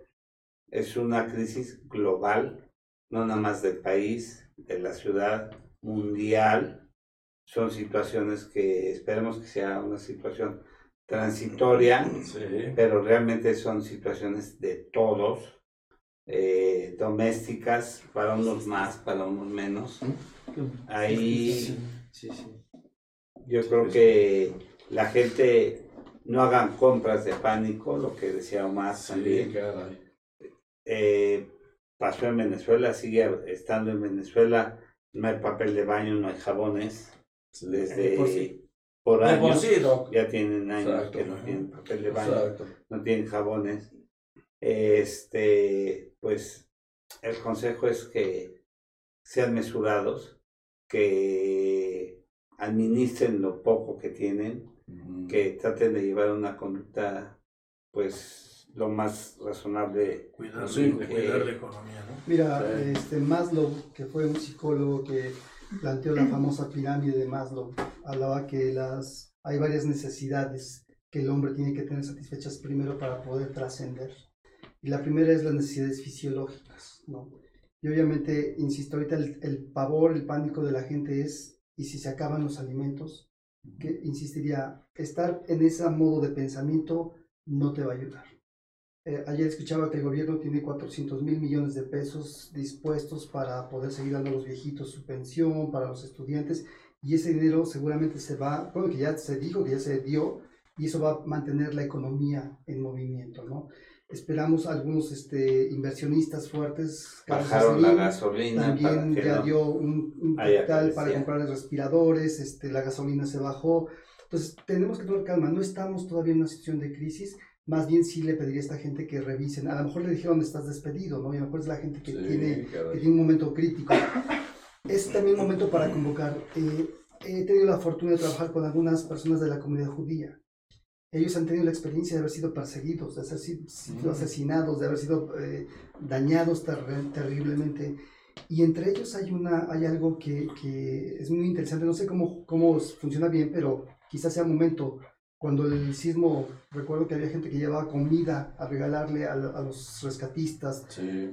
Quizá va a haber un momento donde tenemos que hacer algo como la comunidad judía. Ellos tienen un Facebook en donde cuando yo tengo una silla que está buena pero ya no me sirve, publico Sí. ahí Ujú. y entonces digo, ¿sabes qué? Aquí tengo una silla que ya no necesito. A alguien le sirve para poner su negocio, para...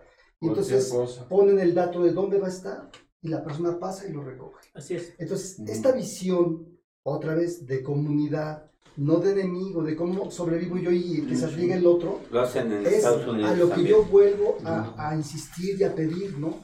En primera instancia, la gente de mi trabajo. Nosotros en Miscalti, yo tengo contemplado ahí que eh, ahorita que se acaban los geles, bueno, varios ahí, yo tengo quien conseguir, nos organizamos y ya tenemos gel para todo el mundo, ¿no? Entonces, esta visión de comunidad, de equipo, de generosidad y de no, pues, le, le voy a subir tres pesitos para ganarme una lanita aquí, o sea, no es el momento para hacer eso. Y hay gente que está teniendo mucha angustia porque a lo mejor de verdad no tiene para comer. Entonces es un momento mejor para que en las redes digamos, oigan, estoy en esa circunstancia y estoy seguro que desde el espíritu nacional va a haber- no va a faltar quien unido. diga, ven, yo te doy, ¿no? Este, Claro. un kilo de arroz, un X, o sea, claro. esa visión creo que es la que nos puede llevar a estar tranquilos. Para mí el punto número uno ahorita es estar tranquilos. Quisiera conectarlo con otra cosa entre profesionales, que a mí nos ha pasado ya cada vez menos, pero nos pasaba mucho con los psiquiatras y con algunos neurólogos, ¿no? Cada vez menos, afortunadamente, pero en el 85, en el 86, cuando surgió lo del SIDA, ¿se acuerdan?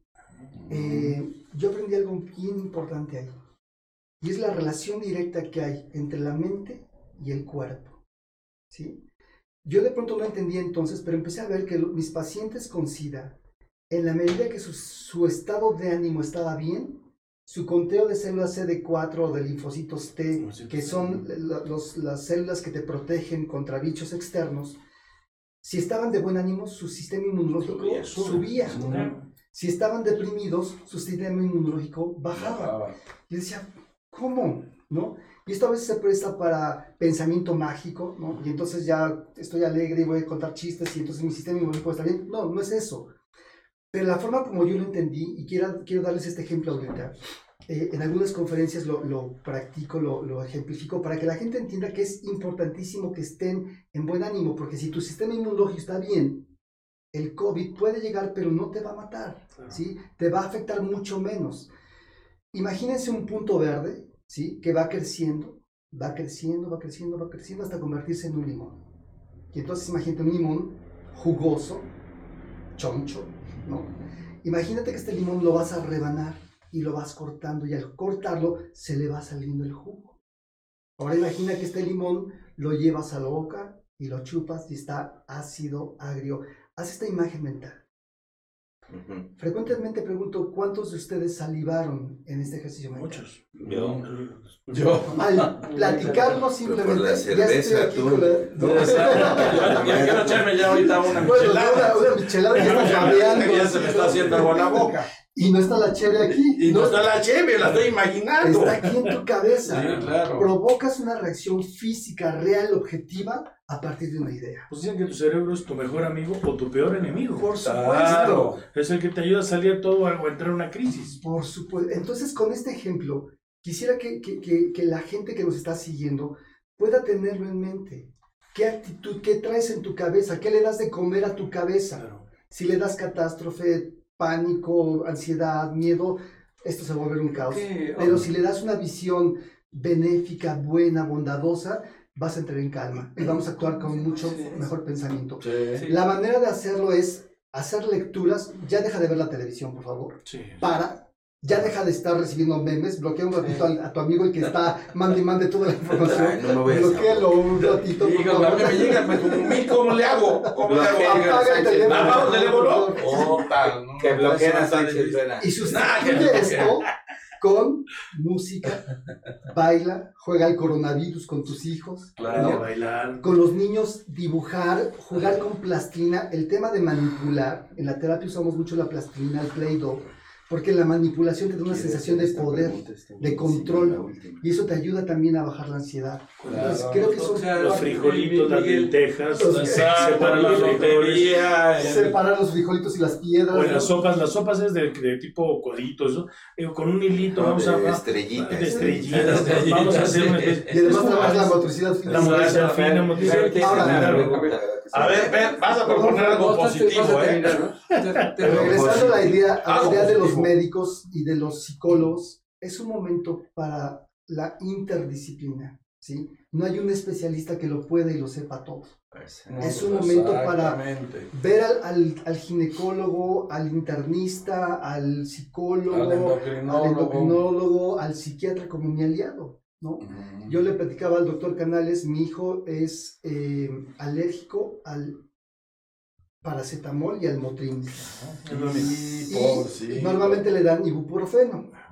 Pero entonces leí, el ibuprofeno está abriendo los canales para que el virus entre más fuerte y entonces dije, "Ta, pues es- ¿cuál Ahora es sí la alternativa? ¿Cómo dijiste? me ¿Cómo subida, le puede- ¿Cómo dijiste que se alcanzó a oír, eh? Se alcanzó a Bueno, oír. perdón, pero es que está enojado, Miguel Le salió, del corazón. Claro. ¿Qué hago, Pero hay, hay medicamentos aledaños que puedes usar. No, eh, ¿cuál? Pero? ¿cuál? ¿cuál? me preguntó luego, luego, y ya le dije. Ah, ya, ya. Eh, ya, ya, ya, ya, ya no le digas nada, ya le dije, doctor pero pues está preocupado. Entonces sí le pregunté a Robert, ¿no? Le dije, oye Robert, ¿qué hago? ¿no? ¿Qué, qué ¿Qué le doy doy? a mi hijo? ¿no? Ya Sí. me dijo, no, pues esta es la alternativa. esta es la alternativa", ¿no? Ahora Pero justo en este momento de, de ansiedad, pues yo acudo, yo al psicólogo acudo a mi amigo médico Claro. para que me diga, Doc, ¿qué hago? ¿no? Ahora, refiriendo a algo que comentaste, yo lo que comentaría de muchos pacientes que ven a su psicólogo, a su psiquiatra, que no es el momento de tomar tanto antidepresivo.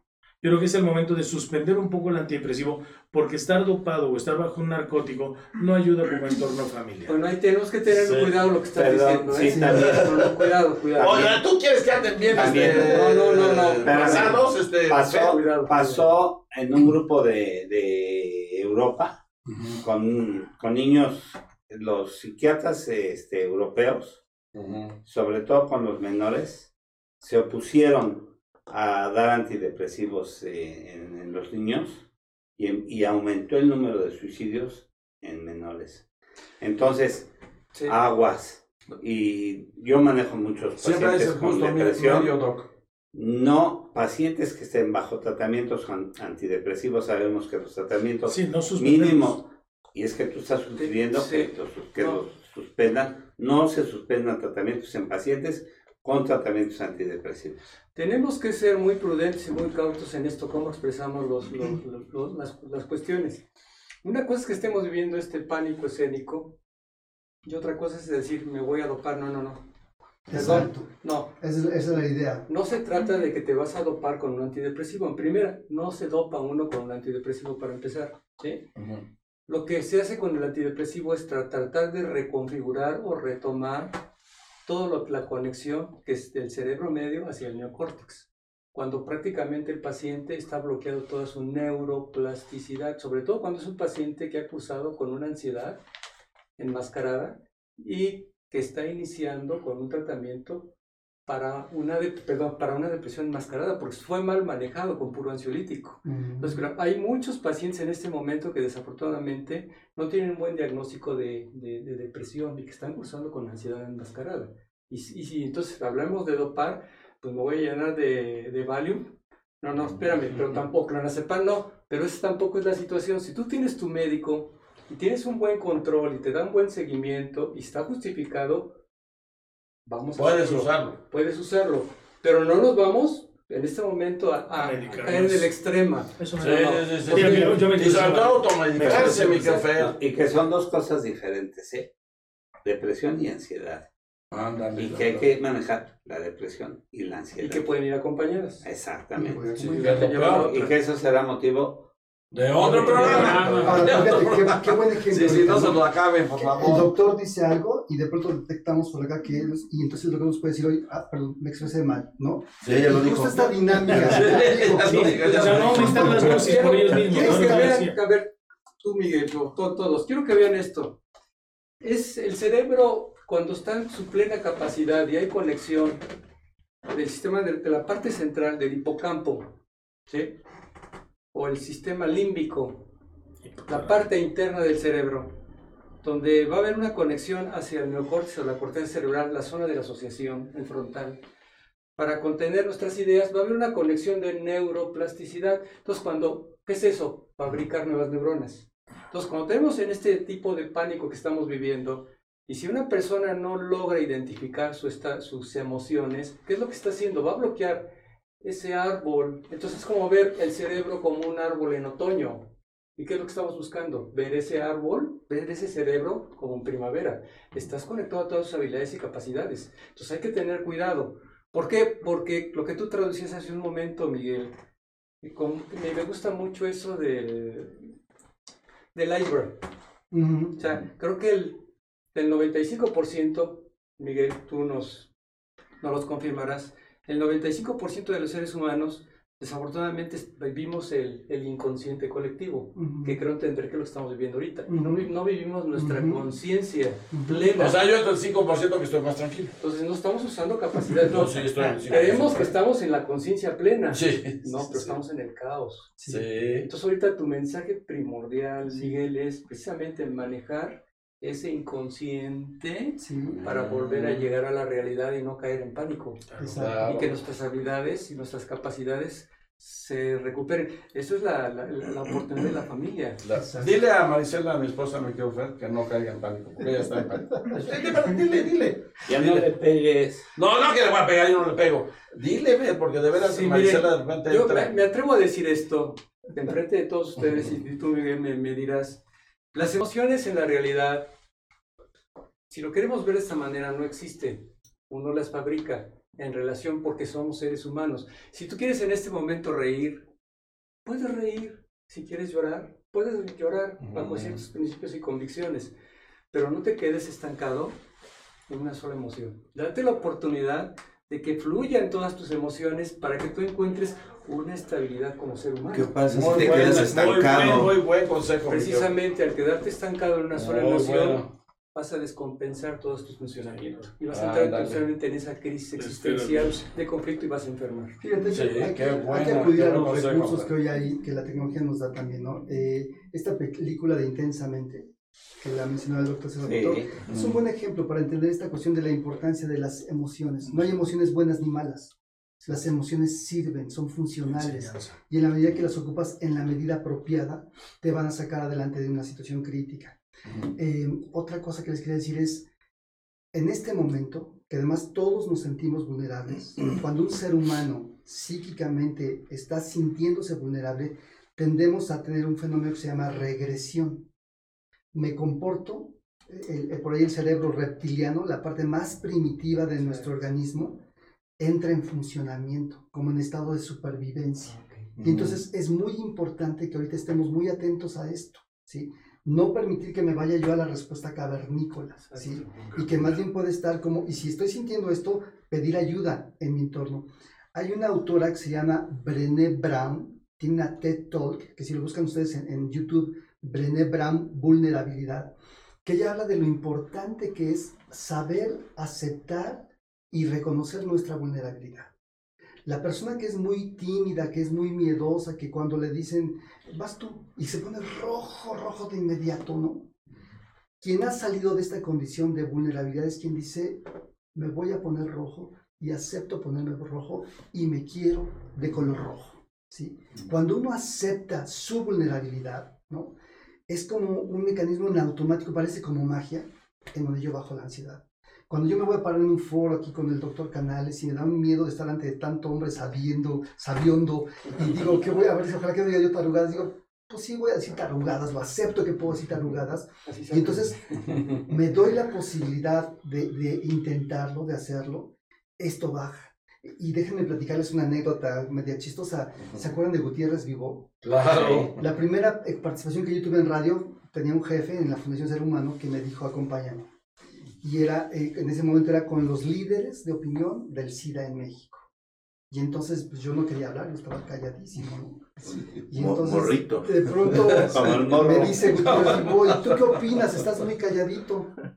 Yo me quedé así y dije, es que yo creo que los idosos, y cuando dije los idosos, bueno, imagínense lo que Sí, todos... Sí, sí. O sea, son Sí. personas que viven, bueno, me tragaron, me hicieron pedazos, mi jefe medio me rescató y a la semana siguiente me dijo mi jefe, vamos a un programa de radio. Le dije, no olvídate, nunca más me vuelvo a parar en un micrófono. Me dijo, vas porque vas. Y una parte de solucionar ese pánico, porque fue un terror, yo me quería convertir así en un hoyito del, micrófono, fue, pues la puedo regar otra vez. Si acepto mi vulnerabilidad, y tomo el reto de intentarlo otra vez, tengo la oportunidad de reparar, de corregir. Este concepto es muy importante en psicología, la capacidad de reparación. Entonces todos nosotros tenemos que encontrar esa capacidad de reparación. ¿Cómo va a ser? Resiliencia. A- aceptando mi error, siendo resilientes, diciendo me equivoqué. Todos somos falibles, todos. No seamos tan narcisos para pensar que no nos vamos a equivocar. Claro. En la medida que somos conscientes de esto, creo que podemos también seguir avanzando en este Qué, proceso. buen, qué buena punta el tuyo. Oye, ¿eh? oye, Qué Miguel, bueno. ¿cómo- ¿qué les dirías a todos los que nos, personas que nos están escuchando? ¿Cómo, cómo puede identificar sus emociones? Uf, tú, tú marcaste algo muy importante, Fer, ¿no? A veces la gente lo siente en el cuerpo, a veces nos duele la panza, ¿no? Y es importante entender ahí esa ansiedad. La ansiedad tiene la característica de no, no sé qué diablos es. Sí, solo siento algo, Somatizas, ¿no? lo somatizas. Un somatizas. Si es miedo, el miedo sí lo puedo identificar. Me dan miedo las arañas, me da miedo mi mujer.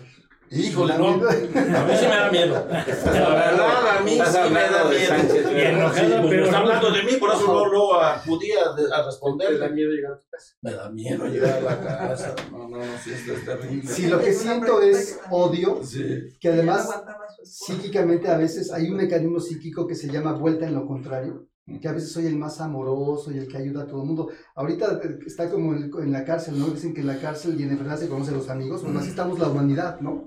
Ahorita se va a ver realmente quién es quién, ¿no? Porque ante esta cuestión de pánico, yo voy a ser o egoísta y de para mi santo, o voy a decir, mm, pues nos la rifamos aquí todos, ¿no?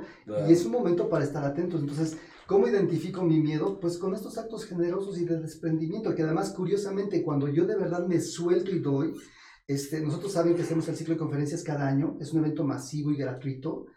Eh, mucha gente dice, ¿cómo le haces? Pues me ayuda la gente. No, Claro. no cobramos, pero...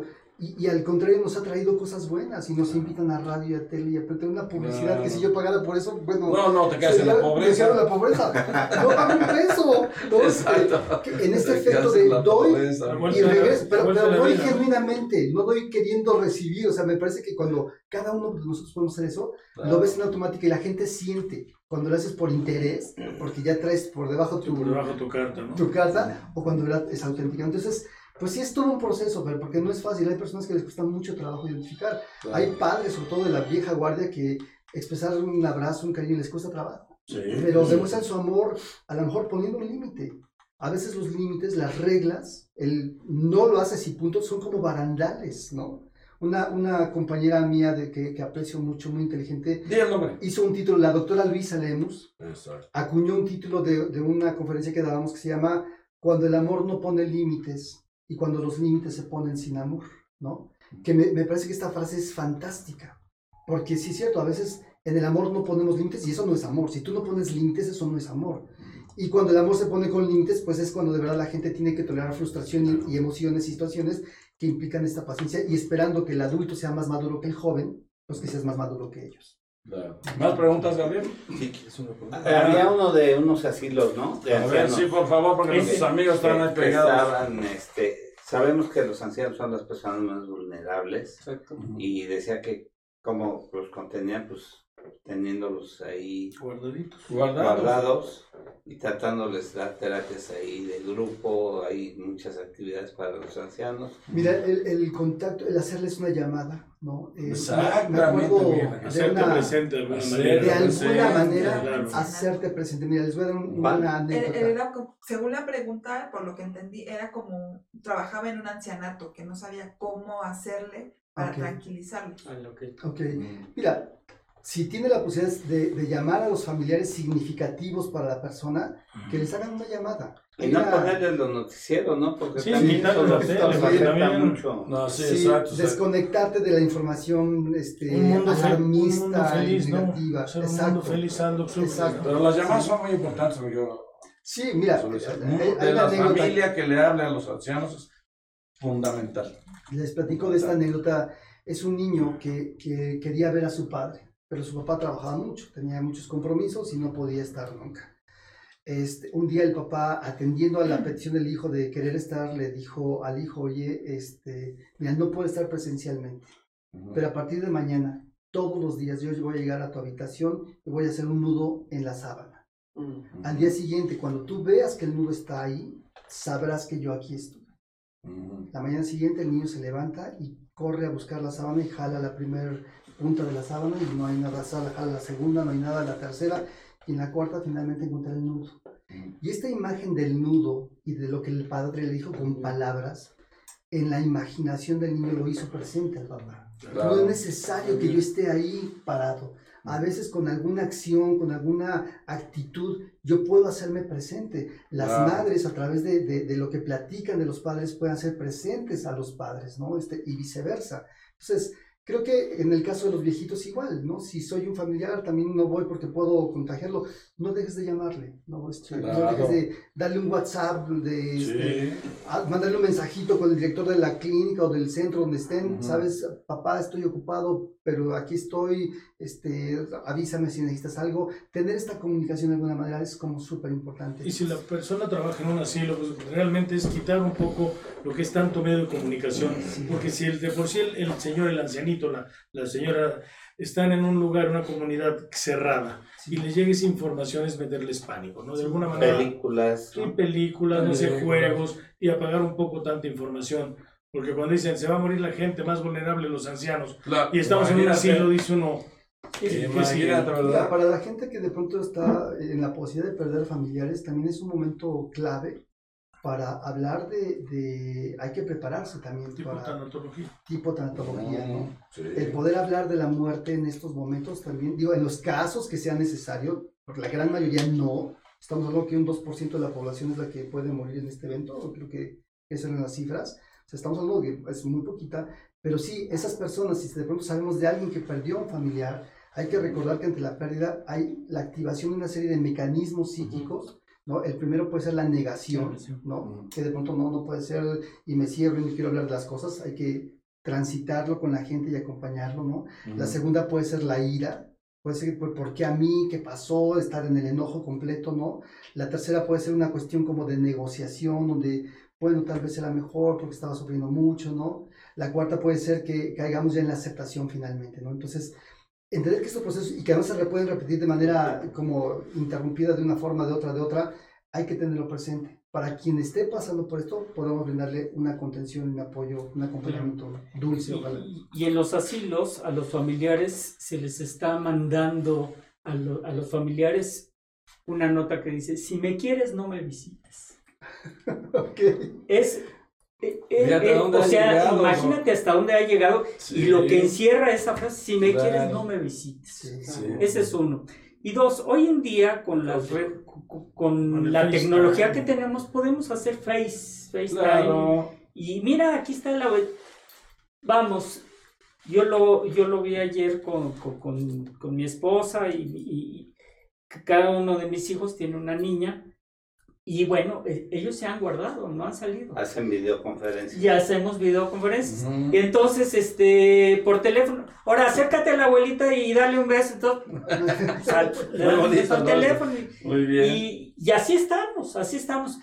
Y la cuestión más importante es que no hay esa, ese distanciamiento como lo podría haber hace muchos años, en los cuales no teníamos esta tecnología Claro. y no podíamos llegar a nuestra, a, a nuestra familia y que nos están viendo en tiempo real. Claro. Además, Que eso es muy importante. el Skype es Sí, fabuloso. es increíble. una, una maravilla es que el WhatsApp, que casi todo el mundo tiene WhatsApp, tiene videollamada. Sí, Y si tú además. le picas al WhatsApp, no necesitas siquiera un teléfono Nada, nada. sofisticado, le das a la videollamada Ajá, y ya, de inmediato te conectas. te conectas. me- me- ahorita que estaban hablando de las personas mayores, les quisiera preguntar a todos, ustedes, cuando eran más pequeños, tuvieron la oportunidad de conocer Pero yo me acuerdo de muchas Sí, cosas. ¿eh? Perdóname. a- Sí, ah, ah, yo me acuerdo de muchas cosas. ¿eh? Pregúntame desde, la- desde el año de edad de lo que hacía. si tuvieron la oportunidad Sí, de sí, conocer, claro, su abuelita, pero a su bisabuela, y No, poder no. platicar con ella. No, Sí.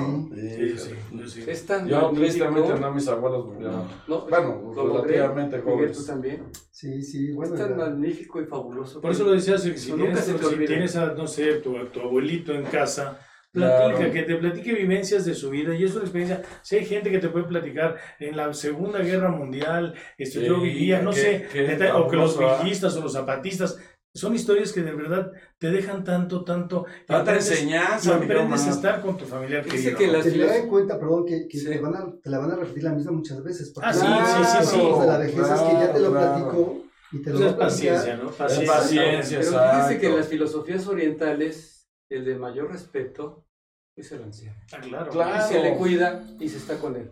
No se le abandona. Y fíjate qué importante fue eso, justo en esta línea de que dijeron nadie sale y respetan. Porque Claro. hay ese pensamiento lineal todavía. Aquí que somos más democráticos, mandamos a volar a la autoridad.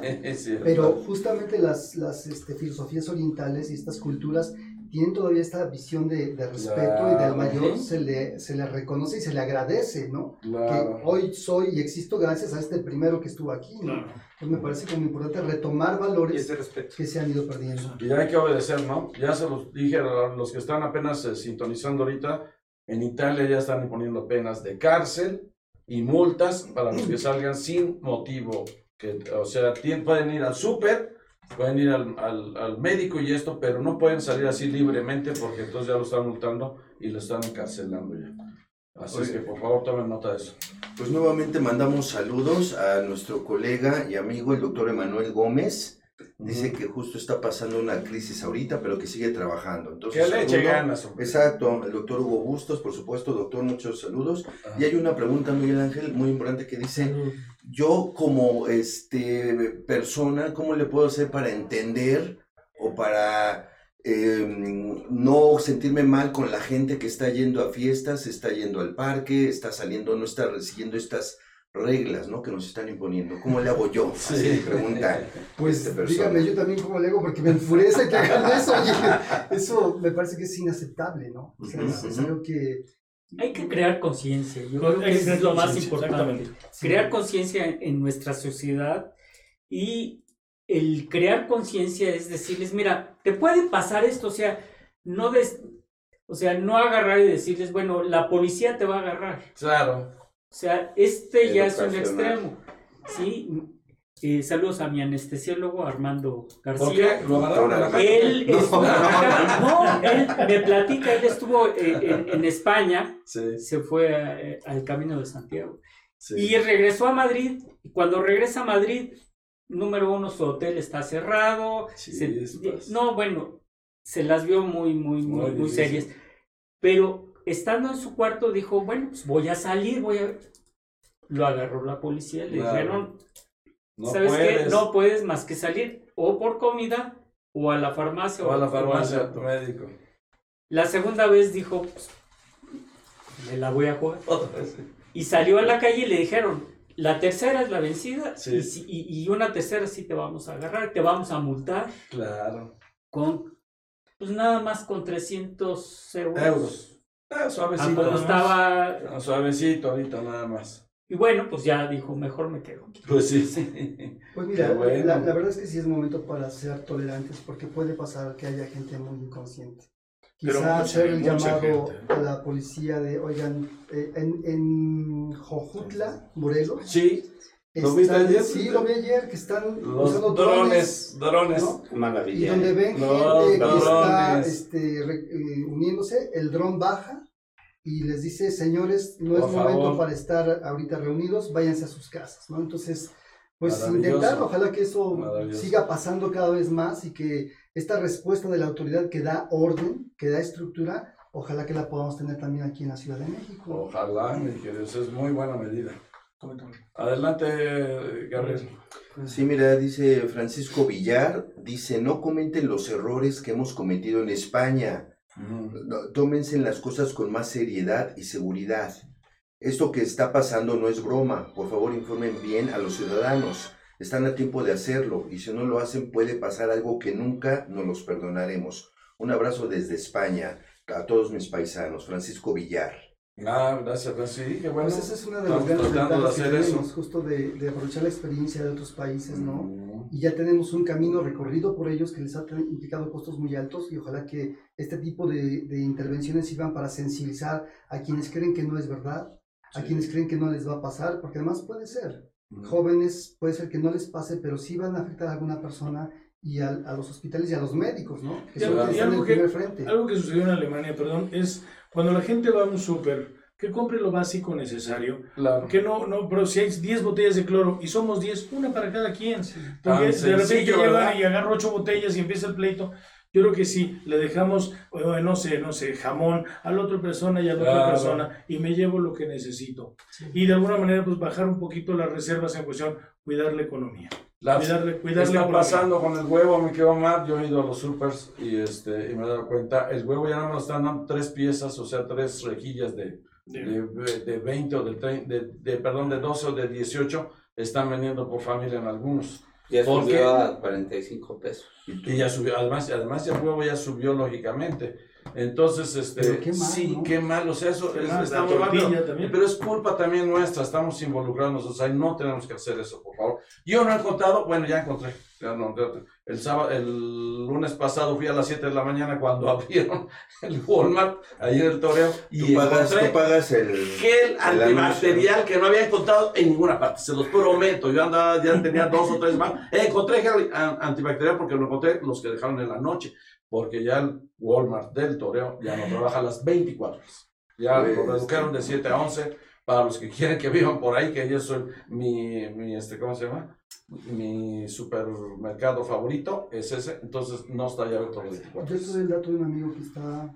Ahora, comentarles otra cosa, ¿no? Digo, si, si, si cierran una plaza comercial como plaza satélite. Como el Es- Parque es- Toreo. Es, es para que la gente, Parque Toreo es para que la gente haga conciencia que sí existe el coronavirus y que sí hay un, hay un, hay un problema de salud pública muy fuerte. Pero sí, ahí está. Cerraron Sí, nuestra policlínica, ya no tenemos nuestras instalaciones de lujo. Miren nada más dónde estamos. Con el bote, no, bueno, con el bote. Que quiero agradecerle a ahorita que llegue este cita, que miren nada más qué bonito lo dejó.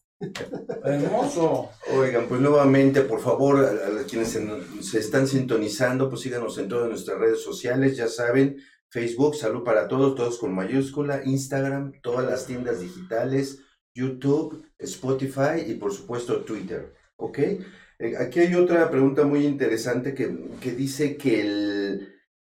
Ese, son dos preguntas muy parecidas. Es padre soltero, madre soltera. Dice que tienen a sus hijos pequeños en casa y pues que están haciendo berrinches y que tienen que trabajar. Por supuesto, yo nos habías contestado escucha, algo. Adriana. Ya nos habías contestado algo de esto. Miguel Ángel, Sí. pero la gente se acaba de sintonizar Sí, ok. y ese es el título del programa. ¿Qué hacen? ¿Tienen que trabajar en casa? Son, ¿Están solos y con Con sus los hijos niños. menores Pues haciendo que se presenten. ¿Qué hacer? Repíteles, Miguel Ángel. Lo primero es eh, tener como claridad de algunas medidas. Si, si del pa- de pronto el papá necesita trabajar y el hijo no lo está permitiendo, si están solos, tienen que ser flexibles, ¿no? O sea, si se rigidizan va a acabar esto caótico. Pero hay algo que se llama el tiempo fuera. Un tiempo fuera es, primero hablo con el niño y le digo, a ver, me, me bajo a su nivel, lo miro a sus ojitos y le explico, mi amor, esto ahorita tienes que esperar, tengo, no puedo yo estarte atendiendo en este momento, vas a esperar. Si tú no te logras controlar solito, te voy a tener que cerrar en tu habitación, ¿no? O en el cuarto, o donde estemos, ¿no? Claro. Y sí, finalmente tratar de tener la manera de ponerle un límite al niño. Si estamos en casa, va a ser un lugar seguro. Eh, les platico algo que me pasó a mí, que soy psicólogo, mi esposa es psicóloga, y que tengo un escuincle que justamente... ¿Cuántos años? Seis. Seis años. No puede ¿Cómo se ser llama? que qué nos depara a nosotros, Sí, ¿cómo se imagínate. Franco. Franco. Ay, Franco. Y entonces, este, en el momento que su mamá le dijo, ya es demasiado tiempo del celular, se lo recogió y No, hizo pero su berrinche. eres una mala mamá. Le voy a decir a mi papá que busque otra mamá. Fíjate nada más a dónde llegan, hasta dónde llegan. Y entonces, Ay, ay, ay. pues yo me paré y le dije, a ver, Franco, le dije, ¿te, te controlas, por favor? No tienes por qué ponerte así. Ya te dije que nuestra relación es más importante que estos aparatos, ¿sí? Sie- siempre le marco a él, puedes jugar con los aparatos, es importante que los puedes usar, pero nuestra relación no puede estar por encima de este aparato. Y si tú te vas a enojar por esto, no estás listo para que yo te preste un aparato de estos. Yo dije, le expliqué con la mejor técnica contigo, Y el otro papá. ¿Quién otro papá? Dije, te voy a dar tres para que te calmes. Si a la tres no te calmas, te voy a llevar a tu habitación. Y ahí sí puedes gritar. Voy a cerrar, no te voy a dejar salir hasta que te tranquilices. Muy bien. Dije, bueno, entonces lo cargué, lo agarré, lo llevé a su habitación y cerré. Ajá. Y en eso veo venir a la mamá. Pero ha hecho una No fiesta. lo cierres, No le cierres, pobre niño. lo vas a traumar. Lo- exacto, lo vas a esta palabra. Y entonces yo volteé a verlo con mis ojos de psicólogo y le dije, psicóloga, este, Tenemos que ponernos de acuerdo. De verdad, dicho, tenemos que ponernos de acuerdo que no sabes que hay que ponernos de claro acuerdo. que ella me dijo, soy mamá antes que psicóloga. ¿no? Ah, dale, sí, sí, sí, claro. Pero le dije, oye, no, espera. Sí. Sí. Sí, qué Y entonces no digo que cuando yo le cerré la habitación, Sí. me voy a calmar, voy a estar quietecito, papi, no sé qué. Ajá. Abrí la puerta y le dije, si tú me te comprometes conmigo a que te vas a calmar, no te encierro, no será necesario, pero si no te controlas, voy a tener que hacer eso. ¿Quedó claro? Sí. Pero ahí fue súper importante que mi esposa, digo, aquí el papá está solo y creo que lo puede hacer, no le pegué a mi hijo, no le grité, no le dije, ya me tienes harto, no lo lastimé, o Sí. sea, que eso es lo que puede traumar Sí, hijos. claro. pero que encuentre un límite que de verdad se la voy a aplicar, ¿no? No digo que el chamaco tiene la capacidad de controlarse y de estructurarse. Los niños por naturaleza son egoístas y van a tener la necesidad, y que, que además el padre tiene que observar eso. Yo le digo a él, me encanta que quieras estar conmigo. Disfruto mucho que me digas que quieres que juegue contigo, pero en este momento no puedo. Tienes que aprender a esperar. Y ese es el ejercicio de tolerancia a la frustración que tanto hemos venido pidiendo por años eh, a los padres enseñemos a los hijos a ser tolerantes, pero a través de técnicas como esta, no pegándoles. La violencia que hoy hemos vivido, que hoy tenemos, tiene que ver mucho con esta falta de tiempo de los padres para formar el carácter y para desarrollar la inteligencia emocional de los hijos. Esta es una excelente oportunidad para que tú desarrolles inteligencia emocional y que le enseñes y le modeles a tus hijos cómo me manejo en una situación crítica. No ofendiéndolos, no lastimándolos, no gritándoles. no Y lo que decía Claro. esta última vez, cumplir las cosas. Claro, Doc. Si algo le dijiste al hijo, Hay que Y, de alguna manera yo creo también el respeto, digo, si tu esposa hubiera entrado, no le hagas caso, también te quita autoridad Claro, como padre. Entonces, claro. es ponerse de acuerdo los dos adultos Exacto, para el beneficio del, del niño, ¿no? Sí. O de la niña. Que ahí, Sí. fíjate, toca de pronto mejor calmar primero a la mamá, ¿no? Sí, claro, sí, porque ver, hace como con tus ojos de psicólogo ¿Qué y dices, y, no me ¿No? quites la, la autoridad en este momento con el niño. Mira, después Sí. con ella sí le dije, oye, ¿sabes qué? Yo creo que tú, porque es que se había estado espantando él. Y entonces le dije, ¿sabes qué? A ver, tú estás pensando que si se queda en la habitación, ¿qué le va a pasar? No, es que está muy asustado, está muy asustado. Ok, ¿sabes que la habitación es segura? ¿Sabes que no hay un peligro para Y él? mientras Franco seguía gritando. Y mientras Franco estaba hecho una fiera. esos son síntomas de estrés postraumático, confusión, enojo, aburrimiento, Tú- mira, tuvimos nosotros una experiencia el año pasado. eh, Sí. este, parte de la delincuencia, vivíamos en una casa muy bonita que rentábamos y un día llegaron y nos desalojaron. Híjole. Yo no debía renta, o sea, tocaron la puerta, rompieron la puerta de mi casa, se metieron 20 tipos y nos sacaron todas las cosas a la calle. Después la dueña que me rentó a mí vino y me dijo, me están este, quitando mi casa, es mi casa. Claro, Este, Está en un una- proceso judicial. Sí, ¿no? Y entonces este, él está traumado de eso, tiene un estrés postraumático Claro. de esa experiencia. ¿Cuántos que- años tenía él? El, el año pasado. sí. Ah, sí, bueno. O sea, por ejemplo, todos los que están viviendo la cuarentena, ¿pueden reaccionar de esa manera? ¿Es el riesgo? No, no, no, no todos. Podría haber algunos. Si hay personas que traen de alguna manera un antecedente de ansiedad, de preocupación, de angustia, las personas que son ansiosas pueden vivir eso. Personas que han tenido ataques de pánico, ¿no? Ujú. El panic attack, famoso, que es una sensación de que me va a dar un paro cardíaco. En este contexto de estar oyendo tanta cosa, podría venirles una crisis de ataque de pánico. Entonces, ahí es donde sí, a- a- de la mano del médico, de su especialista, valoren si hay que dar medicamentos, si hay que bajarlo, si hay que subirlo, con su especialista. ¿no? Y sobre todo saben que es bien importante aquel paciente que no cursa con problemas cardiovasculares. Y, aba- y aparte, sí cursa con problemas cardiovasculares, ¿saben cuál es el riesgo potencial de una ansiedad? ¿Cuál? Un infarto. I- Un evento, un evento vascular cerebral. Híjole, ya. No, muy grave. Hay que estar con Pregunta, pregunta el cuidado. señor Miguel Ángel, al doctor Miguel Ángel, Sí. Ajá. que cómo explicarle a los niños lo que está pasando sin infundirles miedo o, o un da- o cómo, Sí, cómo sí, explicarlo sí. a los niños. Sí, un poquito lo que decíamos hace rato es que a través del juego con los niños se les puede explicar.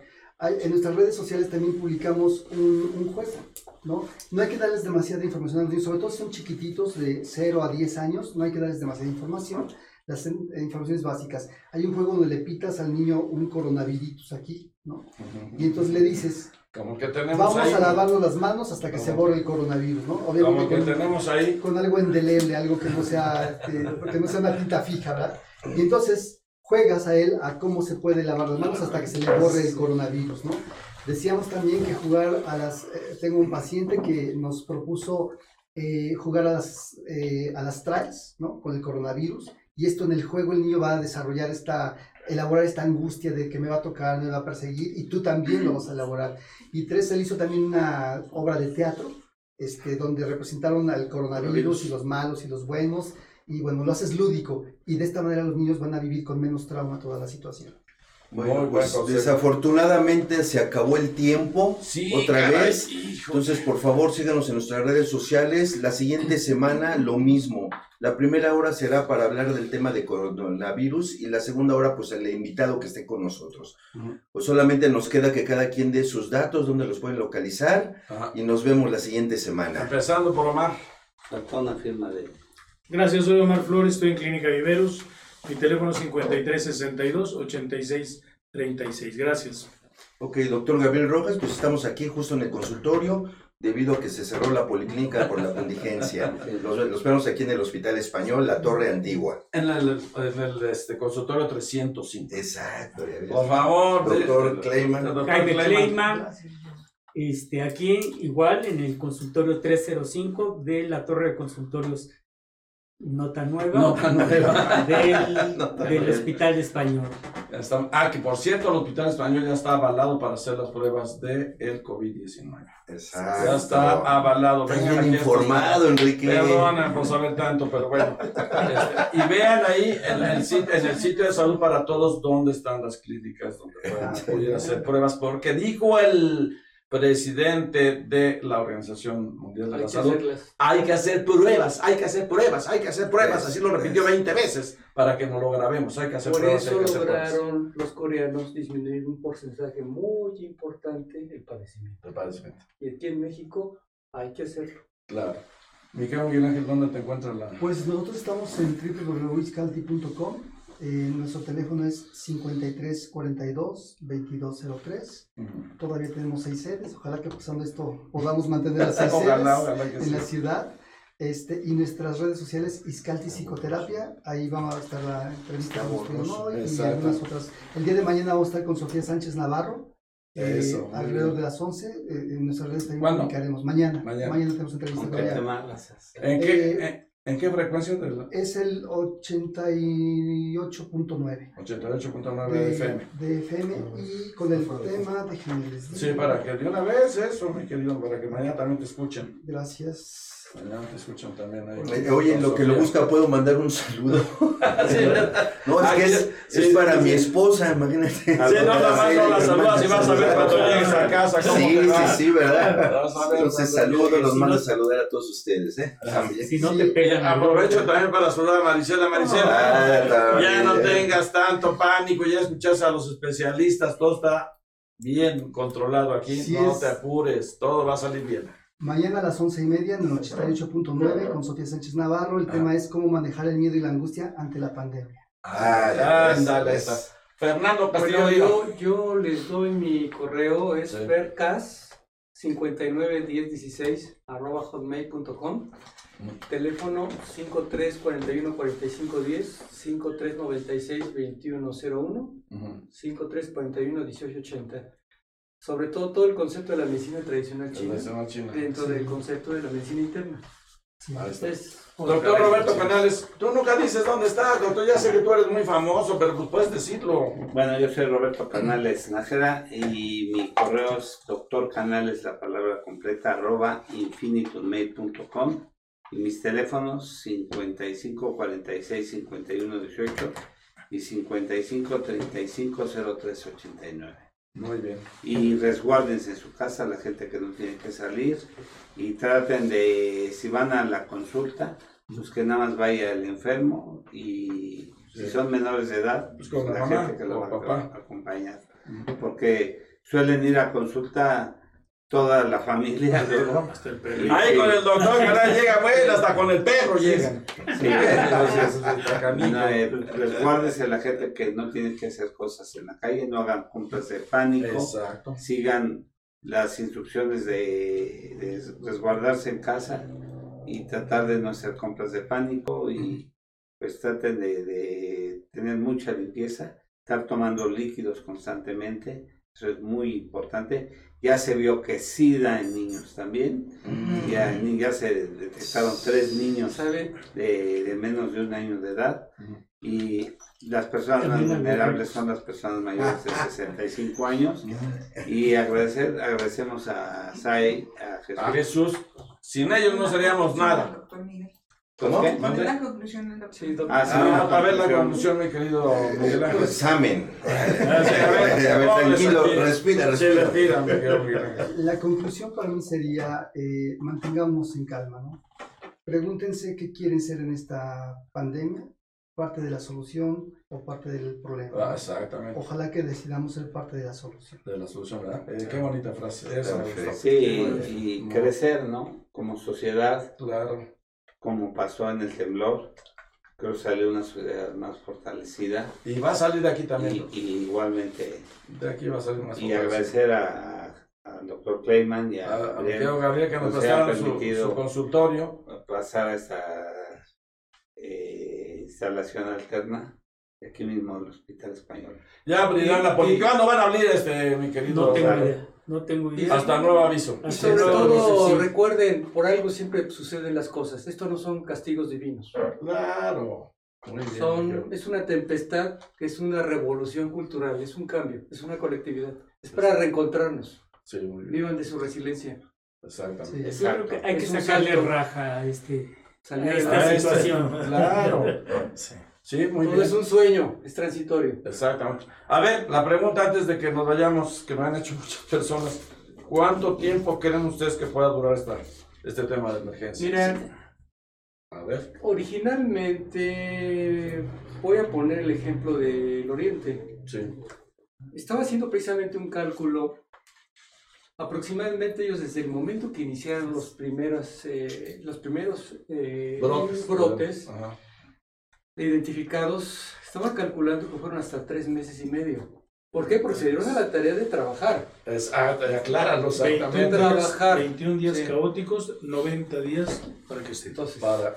Y lo que me estoy dando cuenta que aquí en México estábamos hablando del día 27-28, los primeros 12 detectados. De febrero, 27 de febrero. Entonces, dependiendo cómo maneje las cosas nuestras instituciones, nuestro gobierno. Que es un tema que sí me hubiese gustado tocar, pero para otra ocasión. Para otra ocasión tú no te apures. Eh, esto puede durar el mismo tiempo o se puede prolongar. Por ahí decía una de las autoridades hasta el mes de octubre, pero digo, eso ya es demasiado. Vamos a entenderlo en este mom- momento que, como tú lo comentaste, hay que hacer las pruebas, hay que aplicarlas. Ah, El aplicar la prueba simplemente es para hacer una... eh, eh, si ya estuviste en contacto, no, no necesariamente que tengas la enfermedad, que estés Mm. infectado, pero tu potencial de detección para que esto no sea exponencial. Sí. Porque por ahí está la confusión. No, solamente las pruebas Sí. están hechas para los casos severos, Claro. leves a severos, pero a ver, el cuestionamiento sería esto. Ahorita vamos a. El cuestionamiento será esto. No nos da, no nos da eh, la oportunidad ni el tiempo Ajá. de identificar en ese momento un cuadro de, le- de leve a severo. Ya no es tiempo. Sí. Perdemos el tiempo. Esto es exponencial. Y la línea se fue de frente. Entonces, por eso hay que hacer las pruebas en etapa temprana. Recordar, cuadro clínico, 2, 5, 7 días. 7, 14 días asintomáticos, ¿hasta dónde? Hasta los 20, 23 días. Y los reportes hoy en día sí nos están hablando que es potencial los asintomáticos. Muy bien. Entonces, no nos demos, no, nos- no nos quedemos con lo que nos dijeron nada más por ahí. Pero bueno, Pues ya nos vamos, ya nos vamos, amigos. mi- Salud para todos. Gracias, mi querido Fernando. Y bueno, nada más les pido un favor, que de veras en serio tomen muy en serio todas las medidas que se están anunciando. Cuídense. Y cuídense, de veras, cuídense. Lávense muy bien las Están manitas. sobre el sarampión, ya después lo Ah, de veras. Está Sí, preguntando por los sarampión, es otro tema también. Sí, la sí. otra semana lo abordamos. Para, de veras, la otra semana lo abordamos. Y bueno, para todos. Y no se apuren por salir de esta, hemos salido de peores. Tú Hasta pagas luego. el anuncio del